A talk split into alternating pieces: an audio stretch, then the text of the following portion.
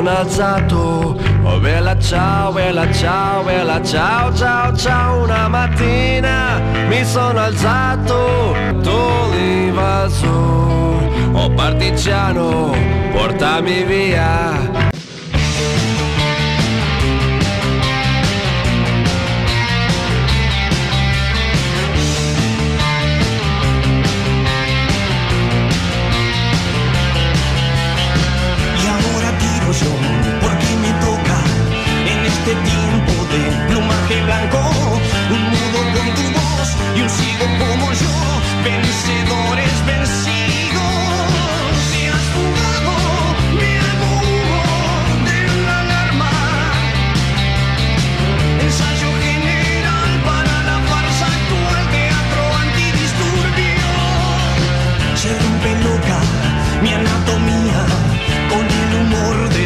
sobrevivientes de un nudo con tu voz, de un ciego como yo, vencedores vencidos.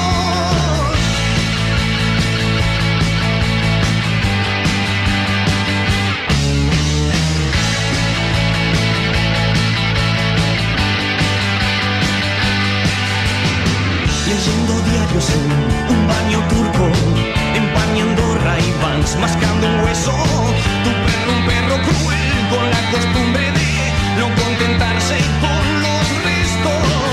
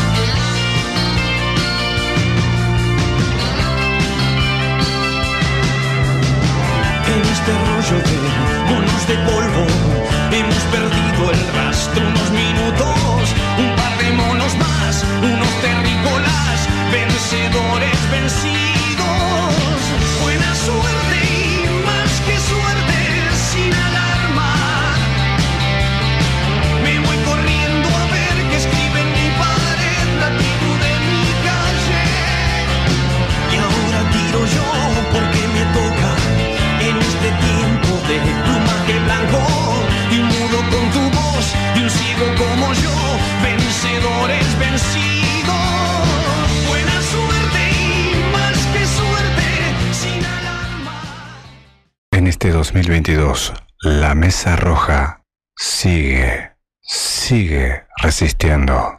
Por Radio El Aguantadero, en este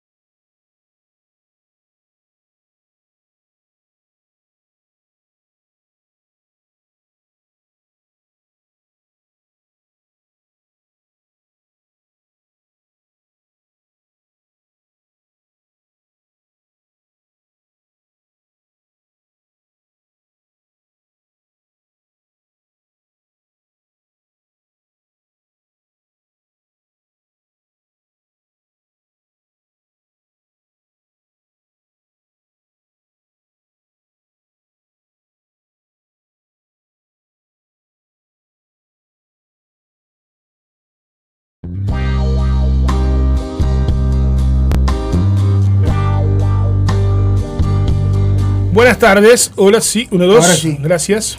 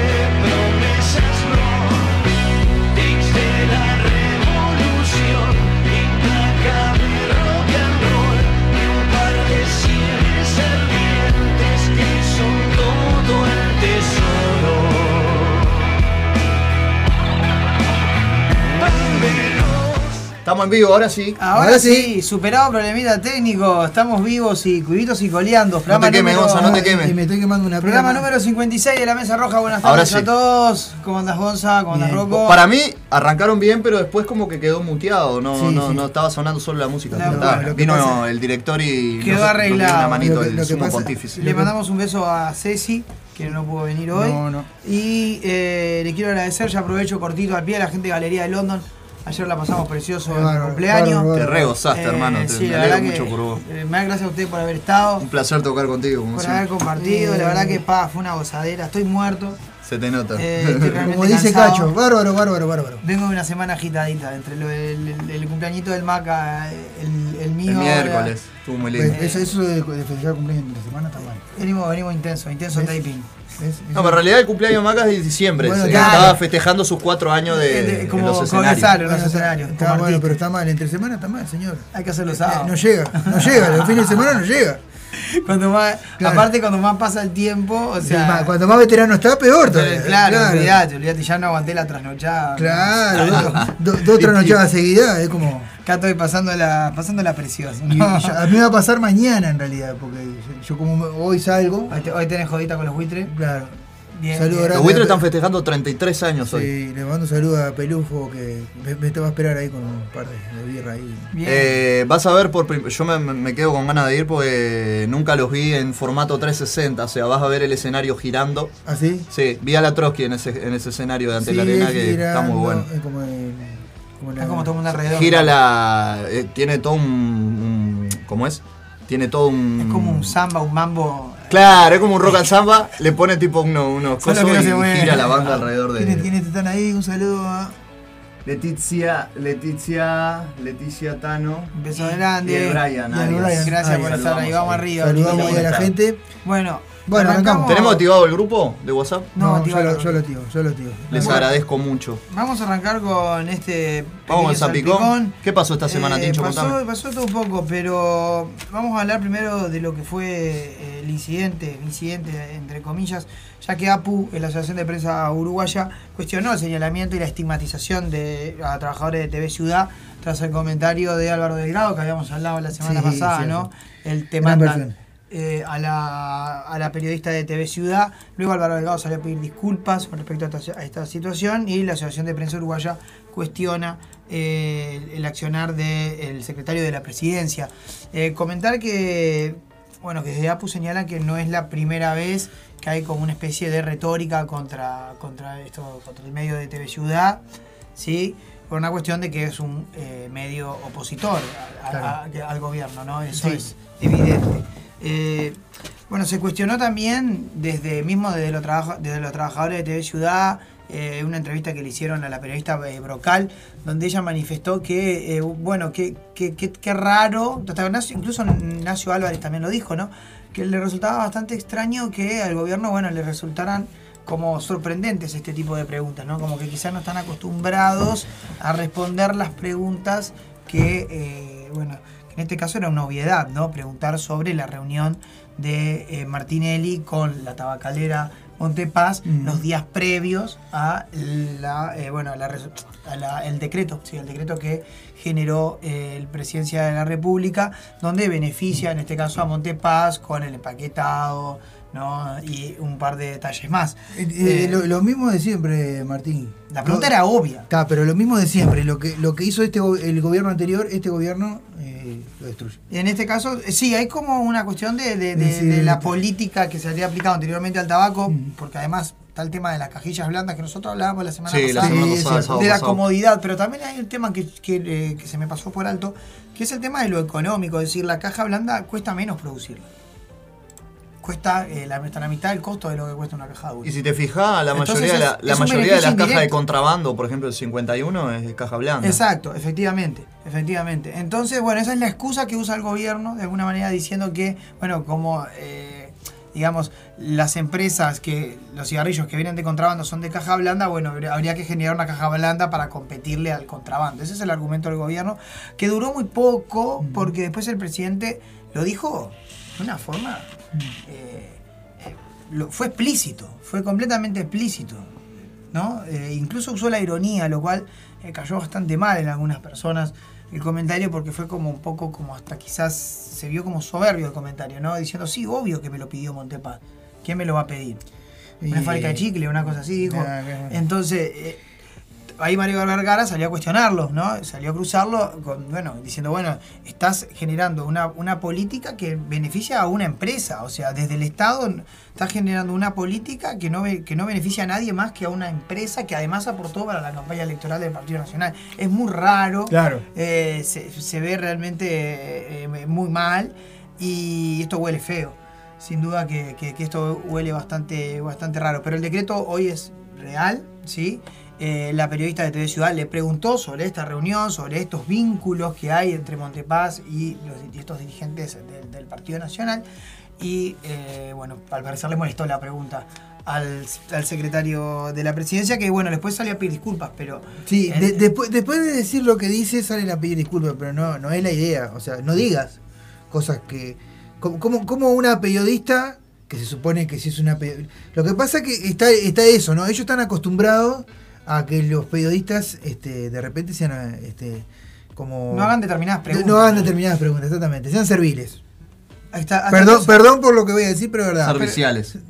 Sí, serviles, serviciales, es lo mismo. Pero incluso hasta Eh, Nacho Álvarez eh, le llamó la atención que, que- que dijo, Pero- era una pregunta obvia. Obvia, claro. Es una pregunta obvia. O sea, no dijo tampoco nada malo. Se le preguntó una, una cosa a un dirigente político, a un alto dirigente político, como. Como se le preguntaron a, cualquier persona. Como se le preguntaron a ¿entendés? cualquiera. Es realmente. eh, Alarmante lo que, lo que, lo que hace el, eh, Delgado y bueno. Este, Esto no ayuda porque es como una forma de ir minando la, la- la libertad de prensa de alguna forma, ¿no? Sí, Es sí, como, sí. bueno, me la agarro con ciertos medios. Bueno, eh, hay medios de, de todos los. eh, hay, bueno, obviamente sabemos que hay más medios de un lado que del otro, ¿no? Obviamente, pero eh, hay medios, están sur- surgiendo medios, como nosotros también, por ejemplo, que venimos de, digamos, quizás de otro lado, pero la pluralidad es fundamental para la democracia. Y bueno, y si Álvaro Delgado le molesta o le resulta cuestionable este tipo de cosas, no estamos, eh, Sí, sí, sí. no estamos en- a- digamos, asintiendo ante algo que tendría que, que- Que que ser cuen- más normal, normal ¿no? Eh, pero bueno. no tenemos saludos del saludos rojos, dice, acá empujando para que Jaque vuelva una vez más, el pato Macua. Vamos arriba, Patito. Saludos, Vamos arriba, Patito. aguante Jaque. aguante Qué Jaque. lindo que vuela esa banda, vos. Fa, Bueno, está Mario, loco. tremendo, tremendo. Tremendos músicos aparte, ¿no? Exactamente. Está loco. Bueno, tema COPSA que vamos a estar hablándolo eh, con Andrés Martínez eh, en breves. Sí, se llegó un preacuerdo. Así que bueno, vamos a estar hablando sobre, sobre ese tema. Otro tema importante para el salpicón, que se que fue una noticia que quedó ahí, pero como que no se le dio demasiada importancia. Sí. Pero eh, se vinculó nuevamente a Maya Sicurel, Mm. la eh, pareja del actual ministro de Educación, Ujú. en eh, caso de lo que es el Odebrecht, el caso de, los, de las coimas a la petrolera brasilera Odebrecht, Mm. eh, perdón, la constructora brasilera Odebrecht, donde bueno, esta empresa le pagaba a políticos o a grupos políticos para tener favores y tener, digamos, el beneficio de la obra pública. Claro. Bien, en este caso, bueno, Maya Sicurel eh, presentó un recurso, ya que está siendo, eh, en este caso en Panamá, está siendo investigada, presentó un recurso al cual fue rechazado, ¿sí? Y está muy comprometida, tanto ella como eh, ve también el hermano del expresidente Julio María Sanguinetti, Betingo, y ex dirigente de Peñarol, Sí. Betingo Sanguinetti. Eh, el ministro de Educación dijo que no habla en público sobre el caso de su pareja. El ministro de Educación, eh, obviamente que era algo que se lo iban a preguntar, ¿no? Eh, hablando de las preguntas obvias que hay que hacer, ¿no? Claro. Entonces, es una pregunta que rompe los ojos. ¿Y? El, ministerio, el ministro de Educación y Cultura, Pablo Silveira, dijo que no habla en público sobre la decisión del Tribunal de Liquidaciones de Panamá, que declaró legal la orden de detención de su pareja Maya Sicurel por el delito, por un delito contra el orden económico en la modalidad de blanqueo de, capital- de capitales que la vincula con la causa Odebrecht. En las últimas horas se conoció que el Tribunal Superior eh, de Panamá rechazó una habeas corpus, ¿sí? que en su momento presentó el abogado de la contadora Maya Sicurel, en este caso para desligarla del caso Odebrecht y declaró legal su detención por el delito contra el orden económico y la modalidad de blanqueos de capitales. La Fiscalía panameña pretende determinar la eventual vinculación de Sicurel con Arcades Corporation, una sociedad creada en Belice, ¿sí? y me- perdón, en Belice, y por eh, la que se sospecha que Odebrecht a través de Uruguay efectuaba el pago de sobornos a altos funcionarios del gobierno de Brasil y de la región, incluido el expresidente de Panamá, Ricardo Martinelli. Eh, bueno, así que el, el ministro no emite comentarios. Aparte, Es una persona que no, no tiene este poder de comentación. no, pues, claro, no, y además, justo en un momento con- conflictivo en la educación, ¿no?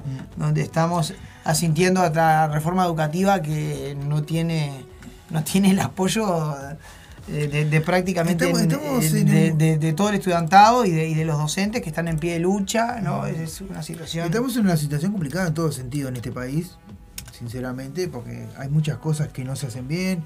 Este, desde, desde no, no, no apoyar a las ollas populares hasta, este, no sé, permitir que, que, que lo, lo de Montepaz, por ejemplo.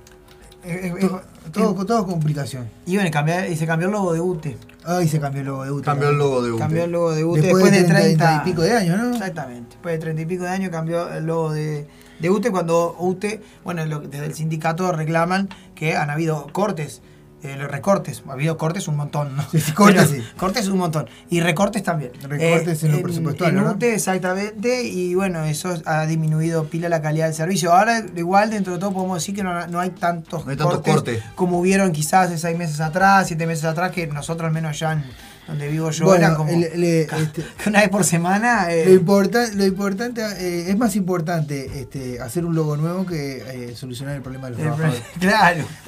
Aparte hay- está hay que raro hay porque que entender, ¿no? está raro porque tiene como, como la T cortada con Sí, amarillo. sí, sí. está- está- Sí, sí, es el, o sea, el- los colores son los mismos el- de- del logo anterior, en- vendríamos a decir. Sí, son pero el diseño como- es distinto. El diseño es distinto y son como más, más como el, azul y el amarillo es como más eh, no, Bueno, como brilloso, llamativo, ¿no? sí, sí, Claro. llamativo, una No sé cómo así. llamarlo.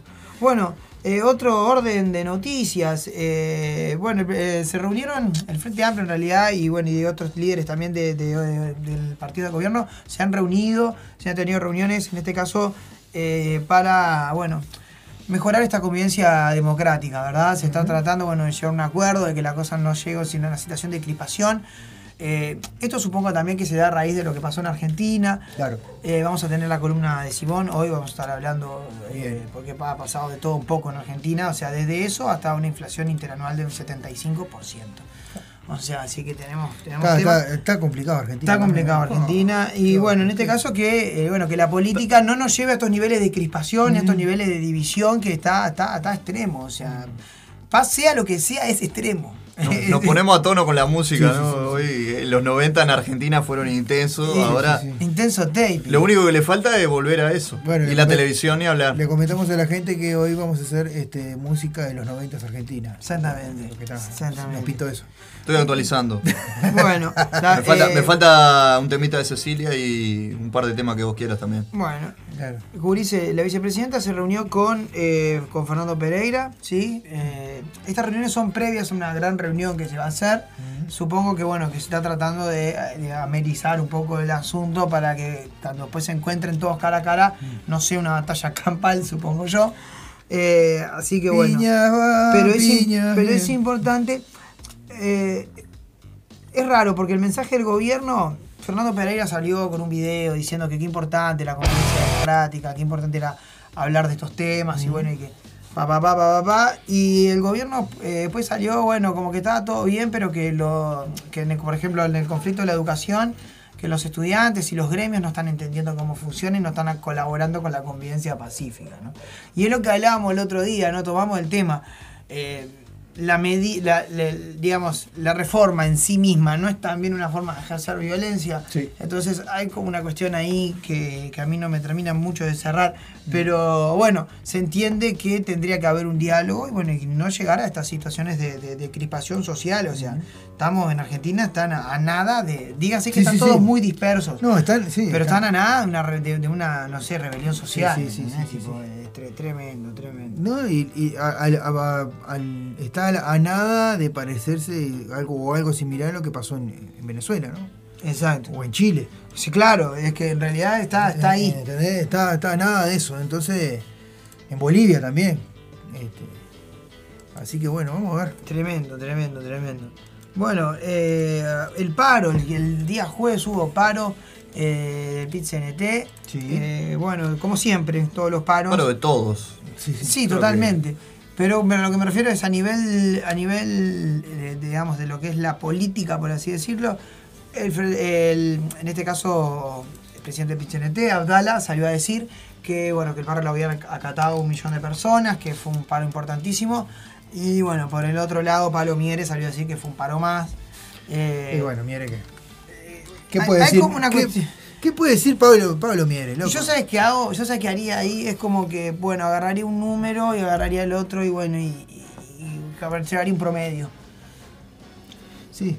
Porque yo qué sé, eh, el paro fue, fue intensamente Intenso. a- a- a- acatado. Ahora, a nivel, a nivel transporte estuvo bastante extraño, porque en la mañana, en las primeras horas, se veía movimiento de gente. En, en la tarde desapareció todo. Claro. En la tarde desapareció absolutamente todo. Fue, Y bueno, por eso. Pero no, no, no puede decir este Pablo Mieres que fue un paro más porque en realidad hubo un montón de gente que no Sí, sí, trabajar. sí, hubo un montón de gente, así que, que, bueno, Así que, que- que adhirió al paro, eh, que era, Y- bueno, en y- este caso y- contra y- el y algo, gobierno. algo que se extrañó de los paros eh, generales que, que hay en, en- en to- casi siempre cuando hay paro es que la gente haciendo asado, eso se extrañó. Sí, bueno, que lo que pasa es que la carne está carísima. No. Yo vi a, a El- mis el- vecinos el- regando las plantas, cortando el pasto, Sí, no, haciendo asado no. pintando, no. pintando No, las rejas. Yo vi, yo vi, vi- a mi vecino. Pero- Cinco gambas, un kilo de. Pero de yo, vi, yo, yo- yo vi a mi vecino que puso en la parrilla y puso fideo arriba. Y, Claro, ahí va. Fideo en la parrilla, Fideo en la parrilla y bueno. unos palos. Que iba, claro. No, por algo eh, Ahora- está el veganismo presente. ah, estamos, somos veganos. eh. Podés, podés fritar, Eh, hornear unos, unos morroncitos. Vos podés ser vegano por opción. O por, o o- o- o porque por necesidad. O porque porque no te obligan. Es lo que nos está pasando a todos. Vegano por necesidad. Exacto. Bueno. No buen nombre para una banda, ojo. Vegano por necesidad. Vegano por necesidad. Sí, ¿eh? totalmente. La semana pasada eh, habíamos tenido la entrevista con. eh, no, la otra semana fue la entrevista que habíamos con eh, la gente de las ollas, populares. Eh, habíamos hablado, bueno, de- del informe sí que, que- que habían hecho. Y Martín Lema, bueno, salió a decir que intentaron eh, hablar con las ollas eh, populares para que le mandaran los datos, que no recibieron respuesta. Sí. Y dijo, bueno, que fabricaron un relato falso, sí, en materia de alimentación. En que no es la primera vez que Lema dice esto. Sí, no, no, no es la primera vez que dice un disparate en realidad, pero. Este, este es como la segunda vez que vuelve, que vuelve a insistir con lo del relato falso con Sí, respecto sí, a, la, a alimentación, ¿no? Claro. Eh, bueno, No, no, pero no es la primera vez que él dice un disparate eh, públicamente, de- hablando de lo que sea. O sea, es- no, no, no, es, no solamente de la soya, no. El- de lo que sea. ¿Entendés? igual, lo que pasa es que, ¿sabes qué pasa? Tenemos a Heber, entonces es como que. Está, sí, Heber eh, lo supera. Es como entonces que eso que- sorprende. claro. Heber News, tenemos Heber News. La Heber News es genial, aparte. ¿Tenemos porque Heber es News? una, nota, Sí, sí. es una Heber News Springfield. ¿Me dejás mandar el pique? Eh, mandalo, mandalo. Mandamos el pique. Mandala, entonces. mandala. Mandamos eh, Heber News para la gente que lo, que lo extraña. Pero el, el tipo no, no para de dar noticias, oh, es impresionante. oh. Siempre está ahí.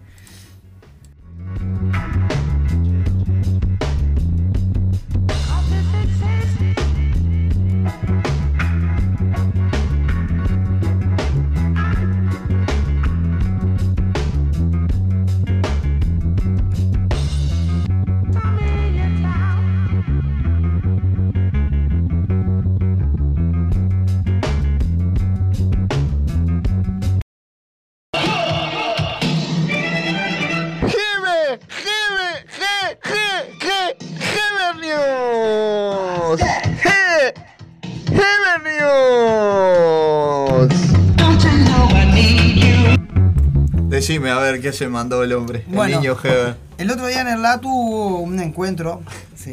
de tecnología, ¿no? Videojuegos y todo Sí, eso. sí. Y bueno, el ministro anduvo por ahí haciendo un poco de sociales Sí. y decidió, juego de las carteras. decidió subir al simulador, presentar. al simulador de moto. Mm. Entonces el hombre venía, venía, venía, ¿no? Venía ahí, lo más bien, lo más bien, y chocó el simulador. Cho- chocó en el simulador de moto. Pero, y lo que- Chocó la, la moto del simulador. Que, Bueno, ¿para se, abajo, pone- ¿no? ¿Para qué se Es pone el una auto adelante, Es no? como ¿Para- una, es una metáfora de Es un la conducción hombre, del es ministerio, del ministerio del Interior. ¿Cómo manejas el Ministerio del Interior? Lo pa- y lo chocó. Lo chocó. Eh, la contra un auto parado. Tremendo, Porque- tremendo. ¿Me ¿Para qué no se corre mi el primo auto? cuando andaba en bicicleta, boludo, se dio de frente contra un camión? Lo, lo, lo gracioso de todo es que habían subido el video, ¿sí? Eh, lo he subido a Canal 5, y, lo- y claro, y al, al rato lo dieron de baja. Claro. Lo- al rato lo dieron de baja. Esa- a- y ese empleado video. despedido, ¿no? Y decía. Está loco, si no la Bueno, pobre Georgina, ah, eso se come un palo de costado. Hablaban de, bueno, por Georgina que no está más, ¿no? Hablamos de, de que eh, se dice de que Gerardo Sotelo, ¿no? Por- Sí, de Gerardo. Sotelo fue, bueno, bajame ese video. Donde, Tincho, y y, Darwin se- dijo que, que le pusieron la moto en, en modo Humberto de Vargas. En modo Claro, Humberto Vargas. claro. Vos, que Humberto Vargas, impresionante el palo que le dio a Canal 10 en el programa Son, Sí, sí. eh, Ay, ¿cómo salió se llamaba? todo, Sonríe. todito envenenado Estaba salió. Eh. Todito Todo- todo Y envenenado. lo otro que me sorprendió que me comentaba mi vieja, se, se retiró Daniel Castro de Canal 4. No, no de- se retiró. de- ¿Eh? Lo desvincularon. Eh, claro. eh, Yo sí. tengo, yo tengo Ah, la posta. ¿Vos tenés la posta? Lo desvincularon después No de digo seis nada, años. entonces, no digo más nada. Eh, Lo vincularon. Lo Pero ta, no, desvincularon diga, no diga mucho. no, porque- no digo mucho porque está. Porque No se puede, no se puede. no se puede hablar mucho, pero en la pausa te cuento. Vamos arriba, Daniel. Pero desvincularon. sí. Así que bueno. Bueno, pero. Tremendo, ¿no? Que le pida este trabajo al del carrito que fue a insultar con la mujer, ¿te acordás? El video famoso que se hizo, ¿te acordás? Que fue y Sí. insultó de arriba abajo al del carrito. Bueno, que vaya, Lamentable. que vaya a pedirle trabajo ahí. Que vaya a pedirle el laburo ahí, de bachero. de bachero, claro. Bueno, seguimos con, la- con las noticias, Sí, sí, sí. noticias de Springfield. Sí. Porque esto, No, esto- pero, no, me- ¿Vas a hablar del pero mono? Pará, pará, pero. No. eh, Después, el mono No, Ricky. pero es, incre- es increíble lo, de, lo del Heber, ¿no? Que, que- Yo- los policías, los policías de techo en techo queriendo agarrar al mono. Uruguay no, no, no, Uruguay no no el pobre mono que, que era que lo usaban para el narcotráfico. Claro, el Springfield del Sur. Sí, sí. Que, pero que el mono tiene, tiene una condena, el mono por narcotráfico. Sí, que tiene que estar sí. detenido el mono. Tiene- no, de- ¿No? lo, que, lo que pasa es que era capaz que era el mono de un narco. Uno no, Claro, Claro, el mono- era ah, narco, ese ese mono de es un narco. Ah, bueno, entonces está, está bien, está bien. Desde una, desde una causa. El mono de, ¿No era el mono de. Marcet? Capaz que era el mono de la, era el mono de la película de, de- ¿cómo, es? De- ¿cómo se llama? ¿Qué pasó ayer? Ahí va. el mono. El. Tremendo, tremendo, tremendo. El mismo mono. Bueno, y en, y- y en este orden de noticias Sí. de Springfield, hablando de lo que fue Montepaz y el, el- el- lo que fue el, digamos, el, bueno, el decreto que firmó el gobierno, Sí. el subsecretario de Industria defendió el decreto del tabaco, ¿sí? Y habló sobre la marihuana. Dijo, a mí me gustaría preguntarles, ¿por qué no dijeron nada cuando se legalizó la marihuana? Increpó a los expertos que se oponen al decreto el subsecretario Walter Berry del Ministerio de Industria, ¿no? Sí, no, y yo no. titulé la nota Papas con moniatos, ¿no? Porque, claro, hablar de, hablar de la legalización de la marihuana con Sí. el tema del tabaco. Sí, porque, ¿por eh, qué no dijeron nada de que no citaron a Cavani en la selección? Por ejemplo, por decir algo, viste que el tipo dice algo. Eh, Dice, ta. ta, no Así dijeron que nada, bueno, el subsecretario, ¿eh? el subsecretario de yo sé, alguien lo habrá mirado, lo habrá hecho bien, y alguien tiene hambre. Lo dejó en dos rayitas azules. y Claro, le clavaron el grito al hombre y, ahí. y- y nos vemos. Acá el Zapa dice, no se olviden del termo, qué tremendo lo del termo, lo del termo hermoso. Sí, sí, no, ¿Botija? lo de Sí, botija. sí, hablando de noticias. Pero a los niños les gusta. Sí, vos sabés Sí, que a, los a los niños- a los chiquilines niños sí. les gusta, No, pero vos. A ver, presentás a, a- eso que. un- Yo al Pato pa- Celeste le parece pegar. Esto allí, No, esto allí no. en versión termo. Está, Te pero- falta ponerle los ojos pero rojos Parece, y parece un ¿quieren calefón andante, boludo, eso. Es un calefón andante y todavía lo presentan y después curran porque tenían los termitos ahí para vender, boludo. Sí. Claro, market, market time. Market time. market time. Pará, Pronto vamos a tener los termos de la mesa roja, claro que sí. Se Eh, viene en, Ander, en Ander Serigrafía se vienen las remeras Ah, de- ah. con termos, ¿eh? Remeras con termos. A los niños ahí Mirá, agitando, mirá, no. Los niños agitando con el pobre hombre que está dentro de ese, de ese Abrime traje. el video, No, rata. no, no. Ahí, Y yo espero que ese hombre. Yo espero que Ah, que bueno, no, pero eso, eso sabe de qué debe ser, ¿no? Son todos los familiares, los sobrinos. Son- Claro, son los sobrinos. yo espero que están- al hombre que Nunca digas adentro botija delante claro, le pague muy bien. Sí, sí. Yo solo espero que al hombre que tiene que estar disfrazado de botija le ojo, pague muy ojo, bien. ¿no será Torena? No, no, Torena es el pato, no, Torena. en Lugano. Aparte, Torena, es- Torena va a seguir siendo el pato Es la celeste tota, forever. Es la tota Botija Lugano. es la tota Es la tota Lugano. Lugano disfrazada. vos, sí, eh, eh, ver a Botija me hace extrañar al pato celeste. Evidentemente. No, no, pero aparte, vos el otro día decían una. Eran otros tiempos. Uno, yo puse la foto y uno me comentó, no me acuerdo quién fue comentó, dice, ese que es el ultratón de, lo- de, de los termos, o sea, tenés que llevarle la, la bombilla cuando... Claro, viste que el ultratón te, te lleva los chupetes. Claro. Le lleva la bombilla y te la... Claro, vos Como mirá. si querés dejar de tomar mate, tomá, le lleva la bombilla del tipo y... No, no, tremendo. La verdad que lo de Botija, aparte está raro porque el Botija del dibujo tiene un, tiene un mate en la mano, pero Sí. el, el Botija que está de coso no tiene No, mate. no tiene, tiene. mate. Es porque, solo- es porque solo- es pobre. Es un. Bueno, sí. Es, es un. Lo mató la inflación. Tincho, si La- querés la segunda parte la podemos hacer al, Ya eh, estamos, ya después estamos, de las seis ya y estamos para cerrar, ya estamos para cerrar. Bien. Porque yo no Eh, tengo mucho hoy. Wilson Méndez, eh, esto lo manda Andresito Pegonea, a quien le mando un beso y un abrazo. Que me lo crucé inmenso. el miércoles. Fuerte abrazo, Andrés. Eh, fue despedido Wilson Méndez eh, de Radio Uruguay. Wilson Méndez es el periodista que está abocado a lo que es eh, Peñarol, Mm. dentro de bueno, varios medios, entre ellos eh, Radio Uruguay. Eh, fue despedido de Radio Uruguay, Sotelo lo negó, ¿sí? porque bueno, Sotelo en realidad habló de que eh, él era un contratado, en realidad que no era empleado directamente de, de- de Radio Uruguay, pero bueno, justificó de alguna forma el, el- el despido del periodista. ¿no? Este miércoles eh, bueno, integraba el staff Vamos que va, de Vamos que Vamos y de las transmisiones deportivas. Este miércoles se conoció que el periodista fue despedido. Sí, y bueno, Méndez contó al observador que fue informado de su desvinculación la semana pasada, por lo que el periodista partidario que se identifica, como yo le decía, con Peñarol, no formó parte de la cobertura de la Copa AUF el día de mi cumpleaños, el 8 de septiembre, que jugó Peñarol con Colón. Eh, muchas gracias a todos por el apoyo. Solo quiero puntualizar que Fabián Bertolini, conductor de Vamos que Vamos, hizo lo posible para que yo pudiese seguir trabajando. Las autoridades de Radio Uruguay no me informaron las razones por las cuales me dejan sin laburo. Yo me las imagino. Según relató el periodista, Bertolini le comunicó que la decisión se fundaba en una directiva directa del medio. No me dijeron por qué tomaron la decisión. Yo me imagino que pueden haberlo tenido que ver algunos tweets míos, pero nadie me dijo nada. Entonces no lo sé. Pero no creo que haya sido solo por tuitear algo. Creo que hay presiones de algún club. No tengo pruebas en este caso, pero es algo que acá pasa mucho, que los equipos presionan para que determinados periodistas no trabajen. Me consta. En su perfil de red social, el director de SECAN, que es en este caso Gerardo Sotelo, sostuvo que Méndez no fue despedido por la emisora, sí, Wilson no fue despedido por Radio Uruguay, ya que eh, porque no trabajaba para este medio, sino para una producción independiente, siendo un connotado hincha y activista de un club de fútbol, era inaceptable que le asignaran la cobertura periodística de esa institución, dijo Sotelo. Así que bueno, eh, O sea, como que, Wilson. como, como que está diciendo Sotelo que lo, lo mandé a despedir, pero está. Es así. Una cosa así, ¿no? Lo Eh, mandé a despedir, pero bueno. Eh, claro, en realidad como que bueno, en realidad no nos servía. Sí, sí. O sea, como que dijo, bueno, lo echaron y bueno, y justo. Justo coincidió no. que también era hincha de Peñarol y. Entonces no le podíamos dar Peñarol y, Claro, y sí, bueno, sí. está, eh, poco- Lamentable, un lamentable, lamentable por, por ahí. Y también nos decía, bueno, le mando un beso grande a, a Rita, a mi suegra que nos está escuchando, a la Ceci que nos está escuchando, a Fanny que está por ahí, chicos, doble discurso todos, política interna social por fuera de todo. Eh, Humberto, mostraste la hilacha. Sí, sí. Dijo Fanny también, y es que salió, salió con todo el veneno. Sí, ahora lo tenemos en el resumen de la semana. Salió con Ah, todo el pero, veneno. pero eh, Humberto Vargas, yo, eh, hay una cosa. Haciendo mandado, Hace- a ver, a ver, yo algo cortito, ¿no? De Humberto Vargas. O sea, ¿qué, qué- de qué se queja el tipo? Porque en, Tuvo lo- más de casi 40 años en el canal. diez. Está, de- robando la plata, ¿no? Porque, sigamos honestos, a él, a él el Canal 10 lo sal- le salvó el pellejo cuando en un programa de televisión en vivo que hacía él, eh, por un- con un tren mataron un montón de gente. Sí. Le salvó el pellejo, lo aguantó, Sí. lo escondió, Eso fue una tragedia Sí. nacional. lo escondió Lamentable. y eso. después de, de un tiempo lo volvió a revivir.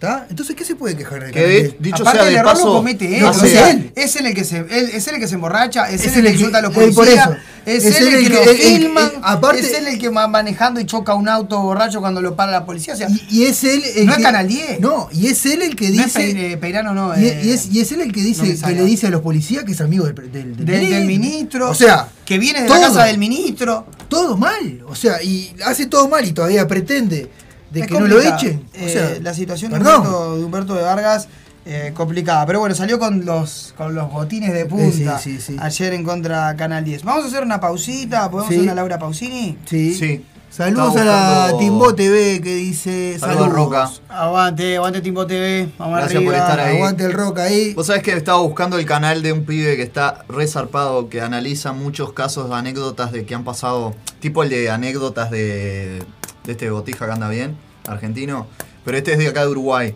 Y le, le bajaron el video. El video que hizo sobre. Estuvo un día que llegó a ser de, de la tragedia esa del tren. Sí. Se, lo, se lo dieron de baja del canal. Cosas que pasan. Mm, está raro. Sí, sí, sí. No, Eh, bueno, pero, pero, pero eso fue una tragedia que sucedió y Sí, que no se puede obviar. No se puede emitir. ¿Entendés? Estaba él, Totalmente, fue algo que pasó. él- él con Paola Bianco conduciendo el programa. Era un programa que tenían, que no me acuerdo, que hacían. a- Ah, eh, sí, el- hacían, el- hacían apu- eh, ¿cómo es? Este, hacer a pruebas a la gente. El sueño de tu vida. sí, algo así. llamaba. Hacían No pruebas. acuerdo, pero- pr- pruebas de- hacían Era como hacer- sorpresa y media Julián Wage, pero. Sí, pero con- claro, con la- jugando con la emotividad Claro. de la gente y, la solidaridad. La solidaridad. Vos hacías esa prueba y, no sé, el, refugio o el, los merenderos. fue en Villa García. ¿no fue en Villa García? No. En- Tenían que mover un tren, no me acuerdo dónde fue en realidad. Se descarriló y a la. Se recarriló y mató como no sé cuántas personas, una cosa así. Atropelló sé Bueno. cuántas. porque, porque, porque el tren lo tenía que mover la gente cinchando. Claro. Y dieron la orden de cinchar y en realidad lo que estaban dando la orden es que iban en vivo. Una cosa así. Yo no me acuerdo. Se entreveró fue- todo, Se sí. entreveró todo y la gente empezó a empujar. Y los que estaban adelante Claro, quedaron todos. Y estaban transmitiendo en vivo, Ah, imagínate. no tra- todo, todo transmitiendo en vivo. 2008, por ahí, 2006. Sí, cortaron, después eh, eh, cortaron el vivo, en realidad. Mandaron una pausa y. Tremendo. Bueno, Bueno. Eh, empatado, empatado me voy a la pausa. Pequeña Sí. pausa, ya saben, va a aparecer ahí el hombre en el resumen número 79 de los amigos de Sin TV, como siempre en vivo acá en la Mesa Roja. Pero antes me despacho con el tema que elegí, en realidad un por dos, al discazo de 1998. Estamos con música argentina de los 90. eh, grabado en el estadio de Vélez Arfiel, los piojos haciendo El Farolito y la rubia tarada. Va para Bien, y después volvemos con la entrevista. con la entrevista. Claro Totalmente. Vamos a poner pausilla en los videos.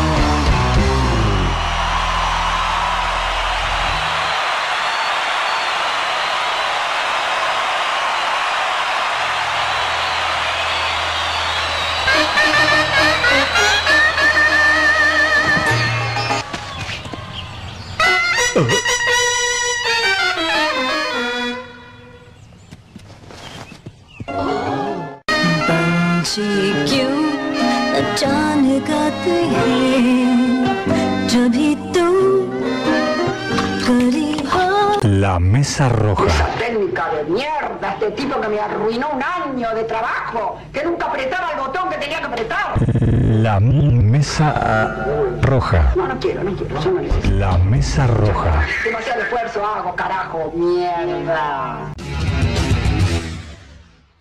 Vamos a ver el resumen de noticias de la semana. Estamos acá para pasar la- lo que se dice a lo largo de la semana. El resumen de la semana. Yo soy garantía de transparencia. Yo capaz que están acostumbrados hace muchos años a que no era transparente el gobierno, entonces no piensa que va a ser tal. Yo no, no, no, no, no, no me dejo hacer la banda por un empresario, yo no le devuelvo favores a nadie. Insisto, capaz que están acostumbrados a otra cosa, pero conmigo vamos así trazadas. Nunca, nunca van a ver un interés oculto. Hay un decreto que se conoció hoy que eh, establece algunas modificaciones en una normativa antitabaco que lleva muchos años. La empresa eh, Montepaz, una tabacalera nacional, había pedido esta flexibilización. Esto es para favorecer la empresa Montepaz. No, si me lo pidió una fábrica de chicles. Obvio, quien se dedica a producir cigarro en Uruguay, ¿quién es? Montepaz. ¿Y quién le pidió esto al Ministerio de Industria? Montepaz. Es una confesión inadmisible. Un gobierno no puede gobernar así en base al reclamo de una empresa y al otro día se saca un decreto porque la empresa lo pide. Y es una empresa que en su momento financió con algo así como 14 mil dólares una campaña presidencial de, de la calle Pou. ¿Y quién le pidió esto al Ministerio de Industria? Montepaz. Yo soy garantía de transparencia. Yo no le devuelvo favores a nadie. Conmigo vamos así trazadas. Nunca van a ver un interés detrás. ¿O estamos estimulando que se fume? No, al revés. La Comisión Interinstitucional Asesora para el Control del Tabaco envió un informe al ministro Daniel Salinas en el que afirma que la evidencia nacional e internacional ha demostrado que la regulación del empaquetado de cigarrillos tiene impacto en el consumo. Lo único que hacemos es que pueda tener una cajilla más económica para producir y que combata contra el contrabando. Agregan que no es cierto que la medida se tome para combatir el contrabando. Sobre la reunión de Martinelli con Montepaz unos días antes, una reunión que tuvo con la empresa. La verdad no tengo ni idea. ¿Y quién le pidió esto al Ministerio de Industria? Montepaz. La verdad no tengo ni idea. Te mandan, ¿eh? Te mandan, ¿eh? Fuera de lugar el comentario de Álvaro Es un Delgado, error. que no corresponde decirle No, periodista. por eso. No, Cuando no, un periodista hace una pregunta que es de orden y que hay que hacer. O sea, Más- menos de alguien- financiaron tu campaña, haces un decreto que lo favorece, dices, che, tiene algo que ver. esto? Tal vez no sea la mejor forma de tratar a un periodista. Ahora, si en una en- en en una interna, micrófono zapado, che, ¿quién te mandó? Como una cosa de decir, yo qué sé, a, a mí no me molesta. Micrófono zapado, che, ¿quién te mandó? Como una cosa de decir, yo qué sé, a, a mí no me molesta. Comentario de mi parte que fue, estuvo fuera de lugar, un error y pedir la disculpa del caso. ¿Hasta qué punto, bueno, no, no, no hemos acostumbrado a que no se pregunta lo que se tiene que preguntar? Porque si sorprende tanto una pregunta que es este, evidente... Yo quiero decir algo que casi nadie dice. Los periodistas uruguayos somos muy condescendientes. De un lado y del otro, porque esto ha pasado y pasa ahora en esta administración, se ha tratado a los periodistas con, con esa lógica. Deseo que el sistema político encare el vínculo con el periodismo de una forma distinta. Ya había hecho Tabaré Vázquez eso, ¿eh? Por eso dije, Por eso. del pasado y ahora. ¿Va a hacer hincapié eh, de la baja de imputabilidad? ¿Quién le mandó a hacer esa pregunta? ¿Para qué me hace esa pregunta? ¿Lo mandaron a hacer los mandados? Por eso dije, Por eso. del pasado y ahora. Lo tenemos hoy como invitado al señor Juan Ramón Carrasco para charlar un rato de fútbol. La capilla Sixtina, que está en el techo pintado por Michelangelo, ¿cómo es? Miguel Ángel. Miguel. Y después el famoso Rafael, ese Rafael parece que era como, como Alberto. No. Mujeres, eh, chupe y murió, murió re joven este, por, por sífilis. Ese Rafael parece que era como, como Alberto. No. Mujeres, chupe, murió re joven por sífilis. Pero bueno, pero bueno, escuchá. Pero mirá que... Para los que me han preguntado qué pasa que no he hecho videos o, o no he hecho un video diciendo mi incorporación al Frente Amplio, yo no estoy incorporado al Frente Amplio. Yo podría sacar mañana una lista dentro del Partido Nacional y nadie me va a decir que no. Yo podría ir a hablar con el Partido Colorado. ¿Y cuál sería el problema? Capaz que vuelva a mi partido, que es el Partido Nacional. Puedo decir algo, siempre fui blanco, o sea, es muy difícil dejar de ser blanco. También siempre fui ballista, soy, soy todo ballista. Pero siempre fui blanco, o sea, es muy difícil dejar de ser blanco. También siempre fui ballista, soy, soy todo ballista. Podría decir que salvo por este momento y este programa, estoy pasando el peor momento de mi vida. Trato de decirlo con una sonrisa porque en eso me aferro a lo de Gustavo. El humor salvará al mundo y yo espero que el humor y la ironía me vayan permitiendo ir salvando esta situación que para mí es el peor momento de mi vida. No me dejó ningún otro aprendizaje que el saber que cometí un error, que como tal me enviaron a un tribunal de falta, que estuve frente a una fiscal y un juez y determinaron una pena y esa pena ha sido cumplida. Me fue muy sencillo firmar la notificación del despido porque les dije a los dos funcionarios que me lo comunicaron que lo único que estaba deseando era ganar tiempo para pararme e irme y tratar de hacer el mayor daño posible desde la vereda de No quiero demorar ni un minuto en comenzar a hacer el mayor daño posible a nivel de rating, obviamente se entiende, desde la vereda de enfrente, sea cual sea la que me toque. Es que me encontré frente al que hoy es el rey de Gran Bretaña y en un momento dado yo le pregunté qué significaba ser príncipe y él me contestó, yo no soy príncipe, yo soy un jardinero. En ese momento en, Inglaterra se vivía la epidemia de la vaca loca. Pedía por favor que no le pusieran carne en la comida. Una de las cosas que además estaba muy interesado en hablar era porque él había conocido el corned beef. Los momentos más normales e insípidos del Diego. 30 años junto a Maradona y ninguna anécdota para contar. El extraño caso de un hombre que estando al lado de Maradona nunca vivió algo más o menos interesante. Uy, digo a Diego, ¿viste? Digo, che, Diego, hay como 15 personas abajo gritando Maradona, Maradona, había como 15 personas abajo en el hotel y no va, ¿viste? Y Diego lo encara los 15 y adiviná, ¿viste? Los encara así, así y los saluda a los 15. Hola, le dice a todos. Y se va. Nunca vivió algo más o menos interesante. Nunca vivió algo más o menos interesante. Una chica que estaba sentada en la mesa le pregunta qué linda corbata tiene puesta y él se pone a reír y dice, ah, porque no es mía. Como dando por sentado que ella sabía eh, que la corbata no era de... Y ella le pregunta, ¿por qué? Dice, porque esta corbata es de mi hijo. Una cosa eh, rápida que tiene el tipo, no siempre tiene una, una respuesta. Los momentos más normales e insípidos. Nunca vivió algo más o menos interesante. ¿Viste el día ese que se metió en la pileta del Hilton con un camión de Scania, Diego? Bueno, yo ese día no estaba porque había ido hasta el banco, porque bueno, me contaron que estuvo genial. Álvaro Ayer, empresario de carnaval, ex gerente general de la empresa Tenfi. Jimena Mar hizo un cuplé excepcional este año. Imitando a Graciela Bianchi. Ese cuplé era gracioso, se dormía, decía es una guerra o no sé qué. Bueno, es una guerra. Yo me como sin TV. Para mí, el pibe de sin TV es excepcional. Ojalá me escribiera a mí. Han traído pie en izquierda, pero se puede discutir.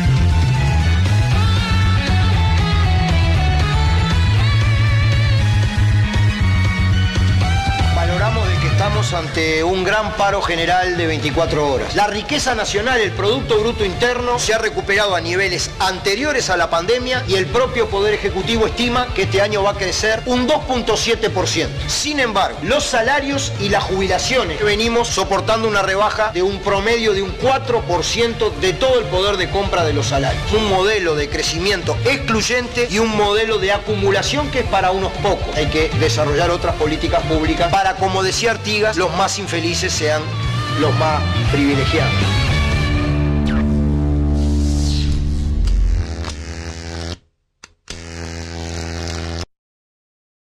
La mesa roja.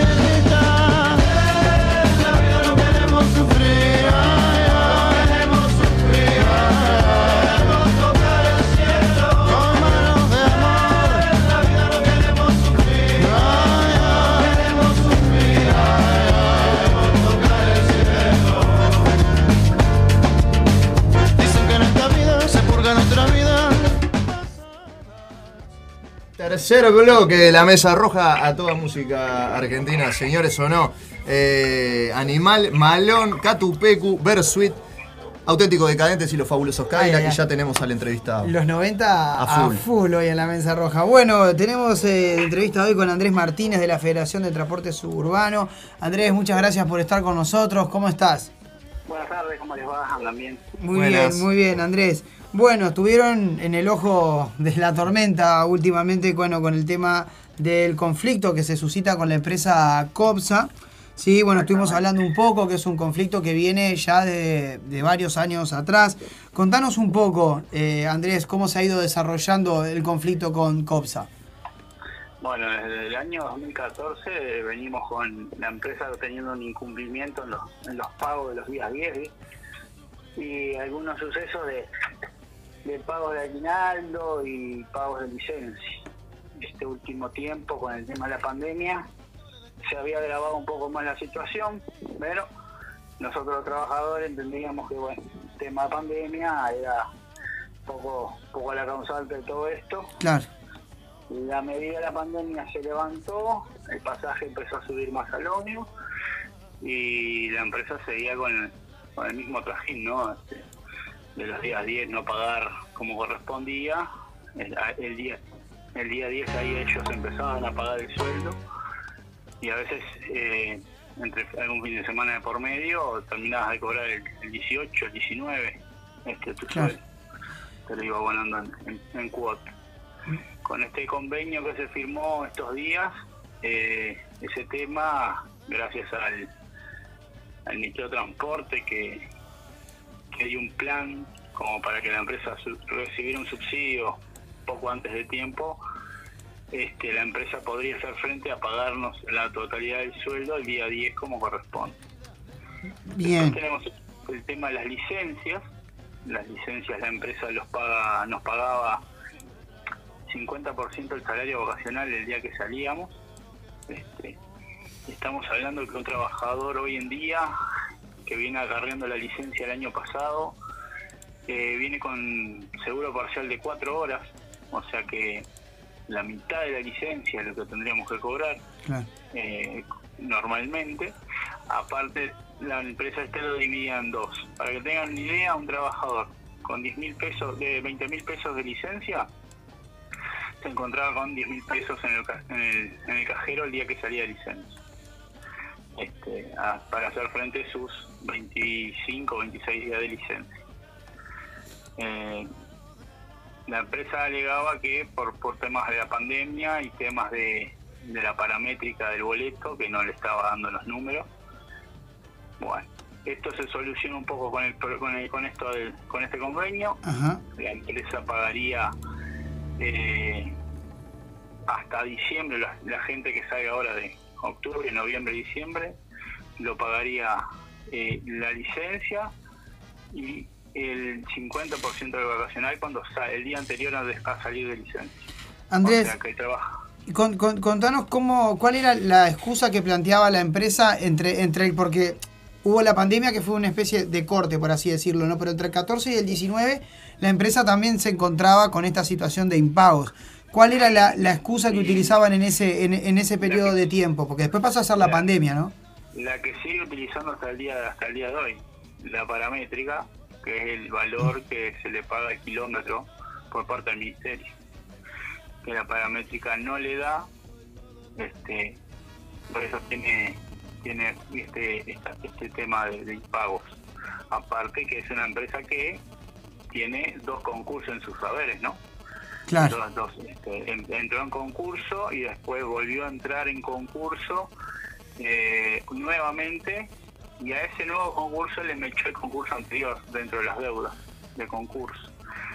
Eh, supuestamente la empresa ya, habría salido del, concurso, pero está, tiene que hacer afrontar este, los pagos correspondientes, no mensuales, de ese concurso a sus acreedores. Bien, perfecto. Y en este caso, ¿en qué consiste el plan que, que propone el, el Ministerio de Transporte para que la empresa pueda hacer frente a estos pagos? Y el plan del Ministerio de Transporte ahora fue adelantar un fideicomiso de combustible. La empresa tiene que entre el 1 y el 5 las boletas correspondientes y el Ministerio le, eh, le abonaría antes del día 10 ese fideicomiso. Lo estaba, lo estaba abonando del 10 en adelante el Ministerio, por eso dice la empresa que no, no le alcanzaba para pagar. Pero con respecto a, lo- al- a la parte de la licencia, este se tiene que hacer cargo la empresa porque tiene nosotros entendemos que vendemos boletos del sector suburbano es la que mejor eh, venta de boleto tiene en este momento y bueno, con esa recaudación creo que debería hacer frente a por lo menos la gente que sale de licencia. Perfecto. La semana pasada, además, bueno, tuvieron el acuerdo que llegaron en el, en el día jueves, ¿sí? Y anteriormente habían tenido un, encuentro donde se dio una tripartita, donde ahí no, no habían llegado a un acuerdo. ¿Qué, qué ocurrió ahí en esa tripartita? ¿Por qué no, no habían llegado a un acuerdo? Porque, a ver, se, se- se solucionaba el tema del día 10, pero no te solucionaba el tema del día el de la salida de la licencia y no, no, no marcaban fechas para para los pagos adeudados, las, las deudas que mantiene con los trabajadores. La empresa al día de hoy eh, reconoció ante el ministerio que debe 28 millones de pesos a los trabajadores este por concepto de licencia y complementarios de, licen de, de salario vacacional. Este, Bien, ¿y dentro del nuevo plan quedó- está contemplado eso? Ese- en este nuevo plan está contemplado que el día martes arrancamos una comisión con cuatro tripartitas, la empresa, el Ministerio de Transporte, el Ministerio de Trabajo y los trabajadores, y ahí entraría el tema del, el tema de las deudas, eh, a ver cómo, cómo empezamos a, a solucionar, de qué manera. Nosotros fuimos muy flexibles en esa parte, le dijimos que nosotros las deudas podíamos llegar a tener algún arreglo de pago en cuotas, este pero que nosotros queríamos era cortar esa estilo de clase de bicicleta que tenía la empresa con los pagos, que siempre dejaba pagos para atrás, pagos para atrás y nunca se cortaba eh, la acumulación de deuda. Claro. Nosotros dijimos, bueno, arrancamos acá de cero, para adelante, y lo que está para atrás vemos, lo, lo, lo manejamos, pero acá para adelante, mm, eh, como dice la ley, el 10 tengo que cobrar, y cuando salgo licencia como jornalero tengo que cobrar. Y se Perfecto. termina el problema. Andrés, Porque si no, la bicicleta de la empresa sigue y, y bueno, no se soluciona el tema, el tema fondo. totalmente. Andrés, contanos a, a- a qué crees que se debe este, este cambio, ¿no? De la empresa, porque pasó de no reconocer y estar años en esta situación a, bueno, de golpe, de golpe y porrazo, por así decirlo, eh, pareciera, bueno, que está con, con intención de resolver el conflicto. ¿A qué pensás que se debe? Yo creo que un poco hincapié hago a esto, a, a la exposición pública que le hicimos a los trabajadores, las manifestaciones, eh, todo lo que es, si bien en los medios públicos eh, distorsionan un poco los, la información, nosotros hicimos mucho hincapié en las redes sociales.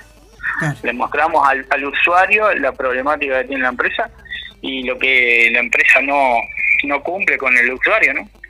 Porque al no cumplir con nosotros, la empresa tampoco cumple con el usuario. Claro. Además recordemos que hace poco tiempo un trabajador de, de empresa Copsa, si no me equivoco, falleció, eh, bueno, hizo una- un, un infarto dentro del ómnibus y no había eh, desfibrilador, no, no había, digamos, eh, cuestiones de asistencia básica.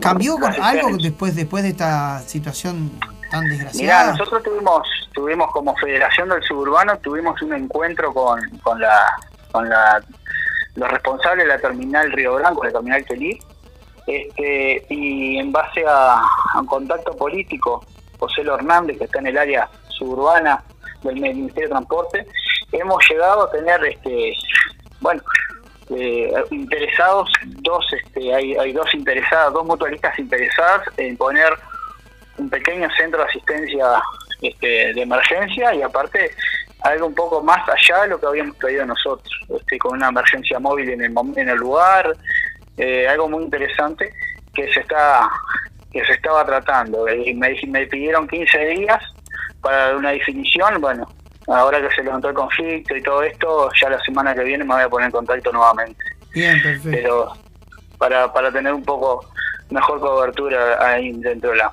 dentro de lo que es la terminal igual igual hacía antes de que falleciera el compañero nuestro nosotros habíamos hecho una denuncia por un tema de salud y higiene este sobre todo con la planta de coraceros de la empresa Copsa que había realizamos la denuncia el día veintipico del mes pasado y, y al poco tiempo o al mismo día que estábamos realizando, el 24 de agosto, 23 de agosto, 24 de agosto creo que fue. Y el mismo día un trabajador no afiliado, pero un trabajador al fin, este, tuvo una intoxicación muy severa dentro de lo que es la planta de Coracero, que fue derivado del Banco de Seguro, y bueno, el compañero todavía sigue con problemas respiratorios, ¿no? Este, por una una mala eh, ¿cómo es? ventilación dentro del taller. Claro. Por no, tener, por no tener las condiciones de, de trabajo mínimas en esas condiciones, ¿verdad? Exactamente, Bien. El paro de Bueno. 24 horas que tenían previsto, eh, dado ahora que se levantó el conflicto, eh, queda descartado, ¿verdad? No, eso queda descartado, queda totalmente descartado. La, eh, bueno, esto de no, haber, de no haberse llegado a algún arreglo estaba planificado para el día viernes, pero bueno, eso no ocurrió. Teníamos el paro general de por medio. Eh, bueno, eso eh, quedó, porque tampoco podemos hacer, nosotros entendemos que a veces no podemos hacer rehén a todo el sector por una por una por una empresa, ¿no? Perfecto. Para cerrar, te pregunto, ya que mencionaste el tema del paro, ¿cómo fue, eh, si tú, o estás enterado de cómo fue la acatación del paro, pues, en este caso, de los trabajadores del transporte suburbano? No, nosotros pagamos en, en- en la totalidad. Bien, bien. Los trabajadores urbanos acataron correctamente el paro, el paro general. Perfecto, perfecto. Andrés, te agradezco mucho, mucho tu tiempo. Espe- bueno, volveremos a estar en contacto ante cualquier eventualidad. Te agradecemos tu espacio aquí en la, en la Estamos mesa la roja, orden. Andrés. Estamos a la orden. Un abrazo grande, muchas Que gracias. anden bien. Igual, hasta luego. Hasta luego. Hasta luego, Andrés. Hasta Gracias. luego. Bueno, Andrés Martínez de la Federación de Transporte Suburbano, hablando sobre el conflicto de COPSA. Eh, Bueno, que bueno, eh, que por suerte Que tiene no, luz verde del eh, principio. avise- avísenle a- al ministro que, que el tema que no, no fue parcial el acatamiento, ¿no? Fue. Ah, ah, perdón, a, a, a- al ministro. Ah, a Mieres. A, a- a Mieres. A Mieres, en este caso, el transporte Eh, en este suburbano caso, fue suburbano fue completo, ¿eh? Bueno, le 100%. mandamos un saludo a Pablo Astegno que dice: Buenas tardes, eh, buen bloque. Gracias. Un buen programa, saludos. Y a Gracias, y a TV que dice: Saludos a toda la mesa, muy buena entrevista. Vamos arriba. Gracias, Roque. Aguanta, aguanta. Timbo TV. Timbo TV. Vamos arriba. Bueno, vamos a una pausirijilla. Vamos a una pequeña Vamos. pausita. Bueno, para la Ceci que no está, pero sé que le gusta. eh, Le vas a poner. Eh, No, ¿cómo le vas a, le- ¿cómo le vas a poner eh, Yacimel? No, no, no, nadie dijo que íbamos a pasar ya así. Ahí dice Yacimel, estoy leyendo de acá. Bueno, está, pero supongo que también le A vos te encanta Yacimel. Sí que a ella supongo. No, mentira, divididos. Vamos. Divididos Yeah. en vivo desde el disco. Desde el disco. Viveza Criolla, Uh. 1997, Ay, ay, ay. 98, por ahí. Se viene, se viene. El burrito. Vamos.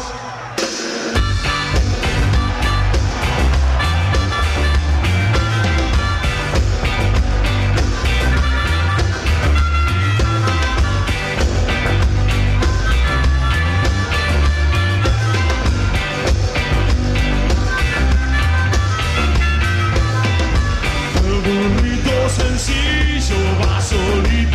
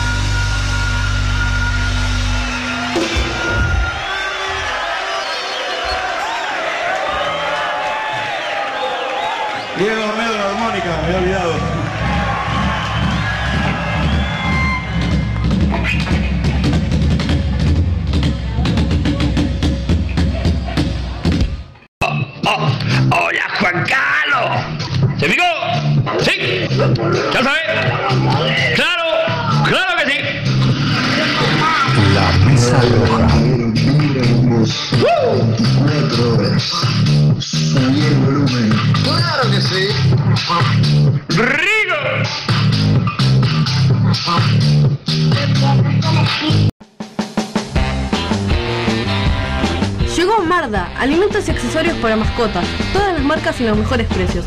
Encontrarnos de lunes a viernes en Fraternidad 4043, domingos en la Feria de la Teja en Fraternidad y Emilio Romero. Pedidos al 092-456-402. Envío sin cargo. Marda, alimentos y accesorios para tu mascota. No quiere no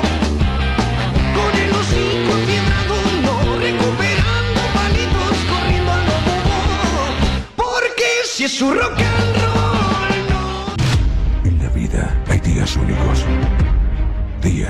inolvidables. Días que perduran para siempre. La sangre de Verónica presenta breves días en la nación bastarda.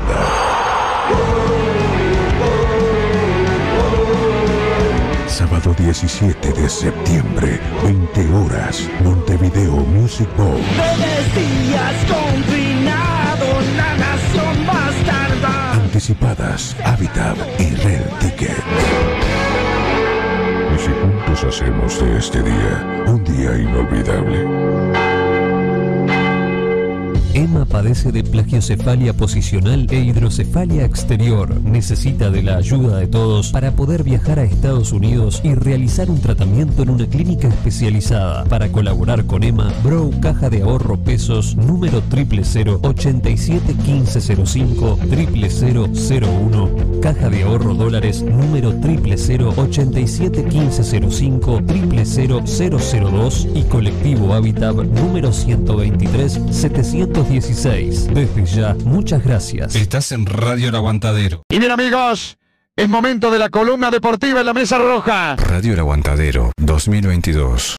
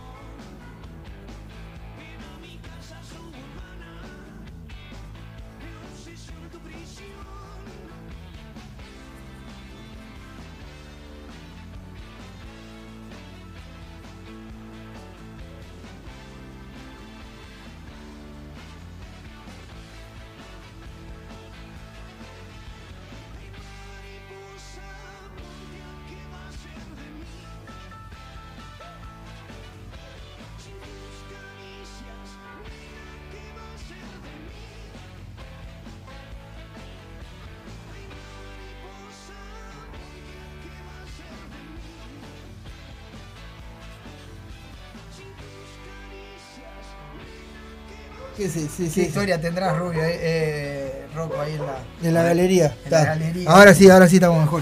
Bueno, decíamos, eh, Roget, Muslera y Sosa son los arqueros citados. Eh, Cuates, eh, Rogel, Martín Cáceres, Sebastián Cáceres, Ronald Araujo son los zagueros, los laterales Varela, Damián Suárez, Olivera, Viña, Torreira, eh, perdón, y Viña. Eh, los volantes Torreira, eh, Ugarte, Valverde, Bentancur, Vecino, de Arrascaeta, Nicolás de la Cruz, Pelistri y Canovio serían los volantes. Y- sentido. los delanteros, exactamente, Ocampo, Rossi, Núñez, Suárez y Satriano.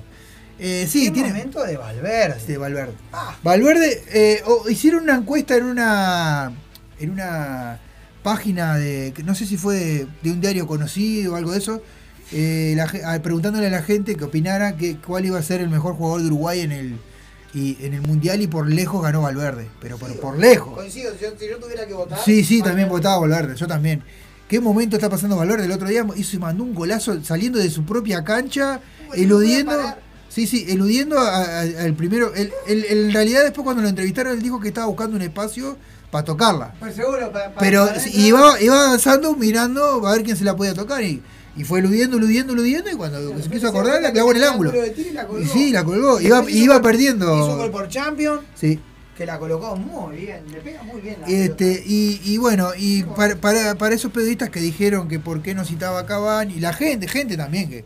A ver, Cavani recién se reintegró al equipo, Ahora recién. sacarlo re- para, recién- que, para que venga con la selección. Pero recién, recién jugó que se quede entrenando. Que se, se- se- que recién jugó su primer partido. descansar Claro, claro. Que hacerlo viajar en avión. Sí, sí, no, a no. jugar un amistoso. Si ya está, si ya está más que acoplado. Además, si es un jugador nuevo. Sí, sí, es un jugador que, que de repente recién empieza. Bueno, está más que acoplado este y. Satriani, que eh, fue una de las sorpresas, porque en realidad. Satriano. es- Satriano, sí, que. Satriani era el- No, Satriani es el otro, el guitarrista. Bueno, Satriano es una de las sorpresas porque en realidad, este, como delantero, creo que alguna vez lo habría citado. No sé, mucho pero- gusto Martín Silva. Ahí va. Este, es, es un ex jugador que jugaba, un ex jugador de Nacional que jugó en. No, no es que es, un jugador porque es veterano, no. Es un gurí que es jugador nacional, lo dieron a préstamo a no sé qué equipo, después se lo compró el Inter, eh, volvió a Nacional y ahora está en el Bolonia. Bien. Se ve que anda, debe andar bien, porque la verdad que lo- no lo tengo. Bien. Bueno, No lo tengo. bien. Eh, bueno, el- lo que dijo eh, Gennaro Gattuso, del entrenador de, del Valencia, por la no venida de Cavani, dice Cavani no va a jugar en Uruguay, está entrenando con nosotros, la decisión no, de no ir a la selección uruguaya ha sido del jugador. Y me parece bastante acertada. Tiene sentido. Tiene sentido porque, bueno, este, bien, después... cuando el tipo tiene que estar entrenando y poniéndose a punto. Eh, bien, acá hay un conflicto en puerta nuevamente, como siempre, acá es de fútbol uruguayo, si no hay un conflicto no sería fútbol uruguayo, por la adjudicación de los derechos para pasar los partidos de Uruguay. Aparentemente lo tiene la página de la AUF.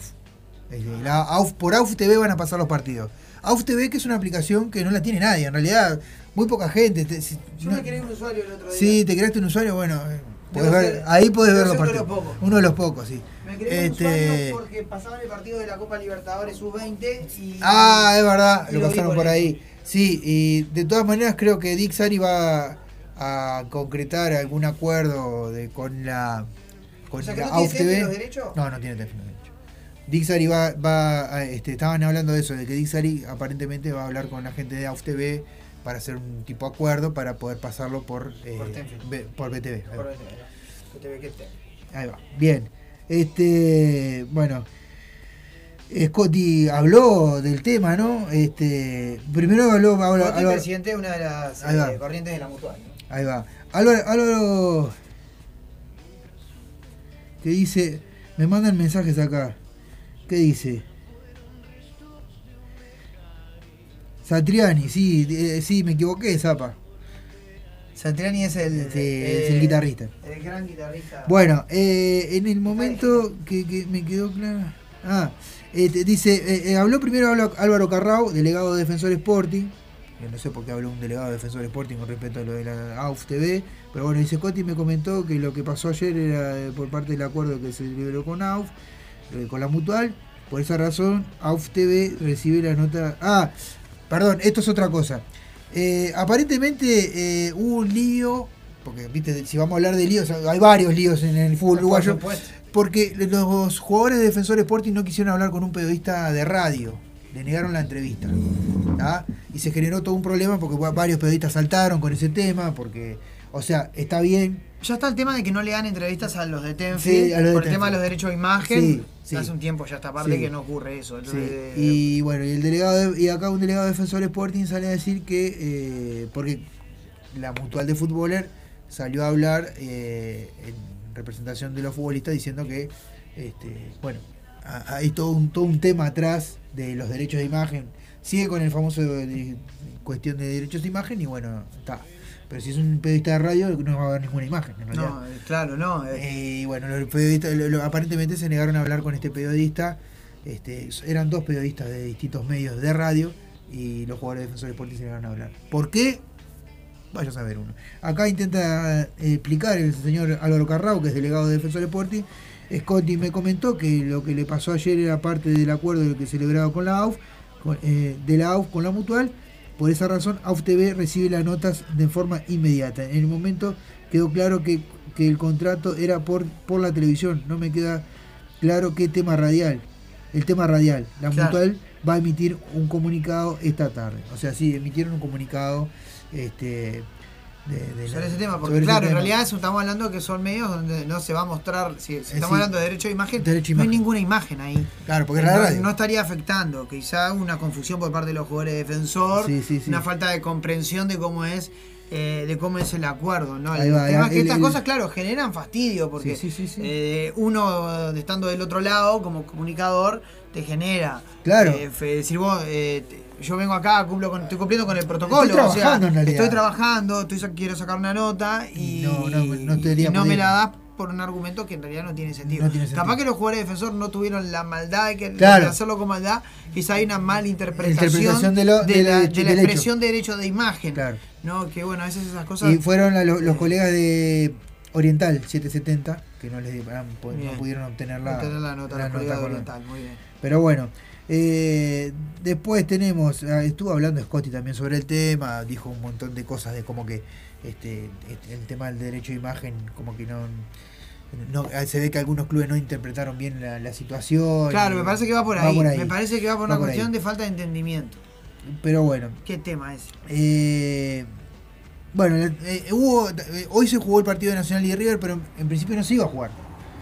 Porque la- el Ministerio del Interior le había pedido a River Plate que no fuera, Que no fuera local por la rural. Por la rural. River Plate pidió para pasar el partido para el lunes. La Nacional se negó por no tener a Suárez y a Roche, porque se van para la selección. Entonces hubo como que hubo un acuerdo de- en, en sí después para que se jugara en el Saloldi, Saloldi. y bueno este pero bueno eh, Leonardo el eh, Leonardo Ramos el técnico de Peñarol de- después de haber ganado a Liverpool dijo que este, está pronto para la revancha contra Nacional señor ese tipo de declaraciones no se hacen señor Ya está, o sea Aparte está, ya- está incitando a la violencia en una declaración señor espere, Para mí está tratando de tirar el contrato. Sí, Está sí, diciendo, sí, sí, quiero sí, llegar sí. al próximo clásico. Cuatro, sí. cuatro o cinco chupines, Guiño, guiño, cuatro o cinco chupines Claro. de Apache Look nuevo No, y no claro, se lo dieron. la- aparte- y ahora está reclamando No, lo que pasa es que la revancha él- con no, Nacional. él, él- él te- él pidió estirar los partidos porque había cuanto más, más meses pasen, más cobra. y- Claro. Y, y él y encargó No. unos chupines más y. No se lo Y no, se lo- y no le quitaron los chupín. Pero bueno. Tremendo. Bueno, eh, Gracias por todo, Ram. bueno, se confirmó la sanción de- para los grandes de Nacional y de Peñarol. Dos partidos a cada uno sin público. Eh, así que bueno. Está perfecto. Eh, está, está espectacular. O sea, de 10. Piano en A- bolsa. al fin, en al fin una sanción como la gente. ¿Quién Oh, saluda a Dieguito Pérez que está ahí. Sí. Aguante, Dieguito. Quienes, quienes quedan mal para, o sea, quienes, quienes en realidad se terminan, lo calamos hoy, ¿no? Sí. La hinchada nacional que tiene la posibilidad de ver a Suárez Sí. en los últimos partidos, en realidad, Sí, porque, recordemos quedan- que el quedan- contrato de ¿cuántos- Suárez ¿Cuántos partidos quedan? le quedan pocos partidos, Poco partido. Se, se va en diciembre, el Mundial, y nos vuelve. No vuelve, exacto. Entonces, eh, bueno, son pocos partidos lo que va a tener el hincha de Nacional a partir de ahora para poder ver a, a su Pero- ídolo pero, o sea, en, el estadio, ¿no? En su, en su propia cancha. o- Ojo, pero este, no es mal que porque el bien no venga. O sea, eh, si los propios hinchas provocaron esto. Yo sé que son 200 tarados, ¿está? Pero esa gente la deja entrar los propios dirigentes. Porque, o sea, son hinchas que son. eh, se hacen entrar por los propios dirigentes. Sí, sí, Entonces, porque muchas veces a son, ver, son mantenidos por, claro. por, por los dirigentes, ¿no? Eh, el tema, bueno, en este caso la hinchada nacional eh, se queda dos partidos, porque en realidad son dos partidos para cada uno, Sí. si no me equivoco. Sí, dos partidos. Peñarol, no tenemos a nadie a quien ir a ver. Eh, más que ir a ver a Peñarol, no ir a ver la camiseta, el sentimiento, pero con- muchas gracias. Eh, eh, Martín Silva, mucho gusto. Eh, así que bueno, está, va para ahí. Después, otra de las cosas que pasó en la semana, apedrearon el ónibus a Peñarol. ¿Quién? Ah, no la se ca- sabe. la cabecita. Las cabecitas. No, si, fue un hincha, si fueron hinchas de Nacional, unos enfermos importantes. Si fueron hinchas de Peñarol, también unos También, enfermos. también, Así que bueno. Este, bueno. eh, bueno, Peñarol se manifestó en una en un comunicado, como que este, no entendía, o sea, que para ellos estaba mal que lo sancionaran por dos partidos. Peñarol, dejate de joder. Llevaste una gallina y. Llegaron bengala, prendieron fuego, no, encima hay un perro. ¿Qué y querés? Tenés que claro, ¿qué agradecer que no nos sacan puntos. Sí, sí, sí, sí, vamos arriba. Hay que agradecer que no nos sacan Eh, puntos. Bueno, este. Yo pensé, yo, te- yo pensé que venía quita de punto y para los dos lados, ¿eh? Sí, pensé sí, que yo venía, pensé, yo sí, pensé sí, que venía quita de punto. Sí, bueno, pero está, localía porque está, porque si le sacan punto a Nacional, que justamente. Que claro, no, y si le sacaba uno le tenía que sacar al otro. Bueno, Es este, bueno el, el- el- el- el comunicado de sanidad que hablábamos hoy que llamó la atención, que Sí. no estuviera eh, justo, otra vez se lesiona a Gargano. Justo lo quieren mandar para la tercera y se lesiona. Está No sé, raro. Usted está- no desconfiaría. Está raro eso. Bueno, eh, bueno, Aquí huele a azufre, Sí, diría sí. Chávez. Lo- Los precios, bueno, llamó la atención otra vez los precios para los hinchas de Nacional, eh, 400 pesos la, la tribuna, ahí va. 1200, perdón, 1200 las generales para... Eh, los bien popular, Nacional. bien po- bien para todos. Bien popular. Eh, el otro día... eh, ¿Y cuándo juega? ¿Y cuándo el eh, partido? hoy, hoy, eh, jugó, partido que se jugó hoy. Ah, el de hoy. De River, 1200 contra pesos hoy. 1200 pesos las entradas. 17 de mes, eh, ahí tenés, Ahí tenés. 1400. Eh, no, 1200, 1200. Menos Cuatro- tax. 400 sale la de los salía la de los socios de River. Claro, porque River fue local. Claro, y Claro. 1200 para lo de Nacional. Se lo puso. Bueno, está, le bajó 300 pesos con respecto a lo de Palma, ¿no? Que, que había puesto 500, 1500. 1500 con Está. Palma. Dijo, bueno, está, está mal, pero no tan, No tan mal. está. bueno, eh, en el partido ese de Nacional, que estamos mencionando, en el partido anterior, no el de hoy, en el partido anterior, Fagundes tuvo una desafortunada jugada porque, a ver, eh, Suárez tiene casi 40 años. Es una persona grande. Sí, claramente. Se sabe defender. ¿Qué necesidad tiene un botija, botija de 20 sal- a sacar el cogote a otro? Ah, sí, se picó ahí, sí. Bueno, y lo echaron. Y pidió disculpas después de los hinchas. Bueno, pero, a ver, pensá, hermano, no vas a. Tiene 40 años, Suárez. Si le pegaron una patada y el loco se queja y se queda discutiendo con el tipo, es un tema del tipo. Que dejarlo claro, es un tipo, Es tipo grande, claro, un tipo Es Suárez. grande. De- de- después hubo. En todo bueno, caso, él te defiende a vos. Claro. Este, O de- sea, él- eh, habla- eh, después habló justamente. Es Papa Pitufo. Claro, el, el- el- el Rodrigo Es Pérez. Papa Pitufo, claro. Rodrigo Pérez, que fue el jugador con el que tuvo el incidente Suárez, dice que eh, eh, se quedaron conversando, pero en buenos términos. Hablando fuerte, pero en buenos términos. Claro, Y sí, el sí. tipo vino, hace- situación, claro, lo que hace situación de cancha. O sea, situación de cancha, no, ¿no? no, muy fuerte. Bueno, eh, Sergio Roget y en ese partido también se mandó un gran gesto que reconociendo lo- el tiempo y el laburo que le dedica el arquero, eh, el entrenador de arquero, Leonardo Romay, salió vestido con la número 12 eh, y con pantalones largos y las medias por encima de los pantalones como sería Romay en homenaje al arquero por gracias a él llegó a la selección y buen Al- gesto. al- algo, algo que quiero decir con respecto a Romay, porque el otro día me enteré Sí. que eh, Romay está en la lona, para el parecer. Económicamente Sí. no está bien. De hecho, es- eh, tengo gente conocida que lo ve en el Bondi. Sí, Eh, yo se- lo he visto en el año. Se, se toma el Bondi para, para ir. O sea, estamos hablando de, de Leonardo tipo- Romay. ¿no? Leonardo Romay, sí, sí. Tremendo. Tremendo. Tremendo. Esas son esas cosas que a veces los clubes es donde tendrán que estar más atentos, ¿no? Yo qué sé, tenés un jugador, dale una mano. Dale una mano. Bueno, pasan. A ver, pasó en Peñarol con, con, Pasan- pasan con- en el con club, Kevin Dawson, que, que tuvo, un, tuvo un año en Peñarol, el tipo no tenía casa. Claro. Seas malo, Juan Peñarol, no seas malo. Bueno. Hay cosas que. Hay esas cosas, viste, eh, que son cosas Así como aplaudo que Peñarol le dé un sueldo a Fernando Morena, más en esta situación en la que se encuentra. Sí.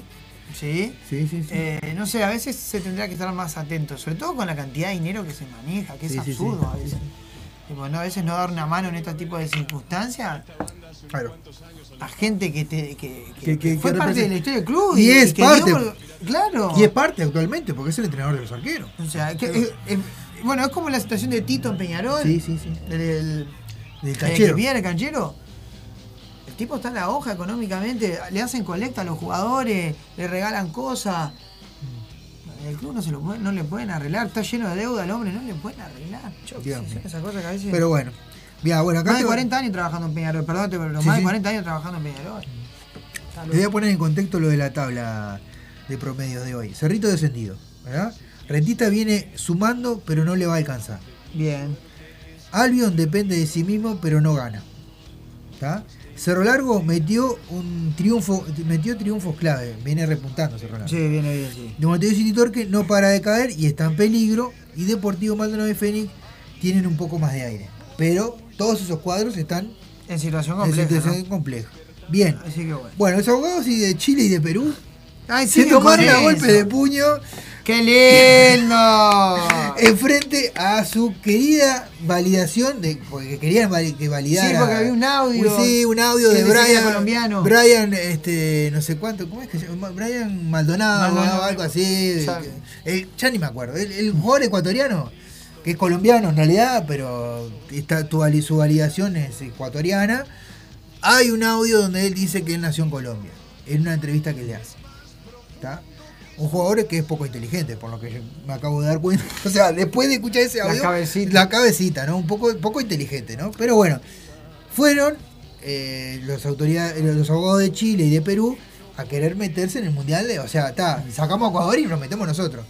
La FIFA Yo los la escuchó, le habrá- claro, habrá lo miraba así. habrá visto al abogado y Eh, claro. no, de- no de nuevo. No, y se, y se- el de Chile, que yo lo había visto como De 30 nuevo, veces. no, de nuevo. Otra vez. Este, y está bien. Por la cámara entrando para el edificio y no se agarraba la cabeza. Bueno, está. Y fueron a hablar y se terminaron, terminaron agarrando a golpes de puño, insultándose, diciéndose de todo. Y la FIFA sabe lo que le dijo. Bueno, muchas gracias, pero va a seguir Ecuador en el mundial. Hasta luego. Hasta está la tranquilo. Sí, sí, vayan tranquilo. Así que bueno, eh, va a seguir Ecu- marco el estacionamiento. Ecuador seguirá en el mundial, así que bueno. eh, Tremendo. así que bueno, la, la pre- camiseta que presentó Chile es muy bonita igual, ¿eh? Sí, para, capaz que para el 2024. Claro. Bueno, Antonio Zamendi se suma al, al equipo de, del cuerpo técnico de este Cerro Largo, Bien. junto con Sara Ley y, Y y Carlitos Bueno. Bueno. Muy Así bien. que bueno. Alzamendi, Eh, que fue director técnico de la selección de fútbol playa, ¿no? Exactamente, sí. eh, tenemos también una mala, eh, la de lesión de este chiquilín de Danubio. eh, ¿Cómo es que se llama? Diego Vicente, que en una pelota que fue a trabar en el último partido eh, salió lesionado. Aparte, fue automático, yo estaba mirando el partido, fue automático. El tipo cayó y empezó a golpear el piso y a llorar como que ya, sabía que... Que la lesión era cruda. Pero a- aparte fue solo. ¿no? El tipo corrió una pelota, eh, dio un pase y pegó un pique, un salto, en- al, al tocar la pelota. Y ya cuando cayó en ese salto, se agarró la pierna. Sí, sí. Así que fue. Este, una resonancia, una rotura de ligamento cruzado Uh, de la rodilla. Y sí, tiene para seis meses de recuperación. Así que bien. Este. Después. Eh, eh, Rampla le va a pedir los puntos a este aunque difícilmente prospere, eh, los tenga por un tema de eh, cómo fue para que voy a buscar la fotito acá que tenía acá Pero había, había un conflicto que había entrado gente en la cancha.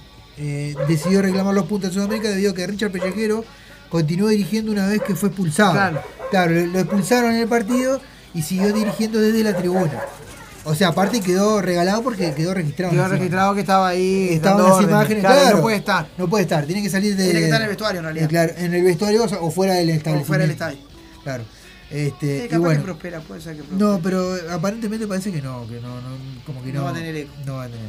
Bueno, eh, ¿qué dice acá? Papelón. Ah, yo lo que pasa es que me guardo las fotos, ¿viste? Entonces veo, a ver. eh, El papelón. ¿Cuál es el papelón, Gonzalo? eh, a ver, vamos a buscar ahí. Porque la verdad que, eh, bueno, ya el conflicto. Ah, lo de. Lo de. Sí. Que, eh, a ver acá. No, esto es. es lo, de la- lo de las sanciones de por el básquetbol. Este, Sí, en el básquetbol que Porque puede ser, puede ser eh, complejo en realidad porque si este, sancionan a, a- a algunos equipos, pueden estar eh, jugando el, el ascenso, pero a su vez el descenso. Claro, las porque sanciones que claro, dependiendo la, eh, dependiendo la, el- el, digamos, la posición de la tabla que queden después Claro, de la sanción. de las sanciones.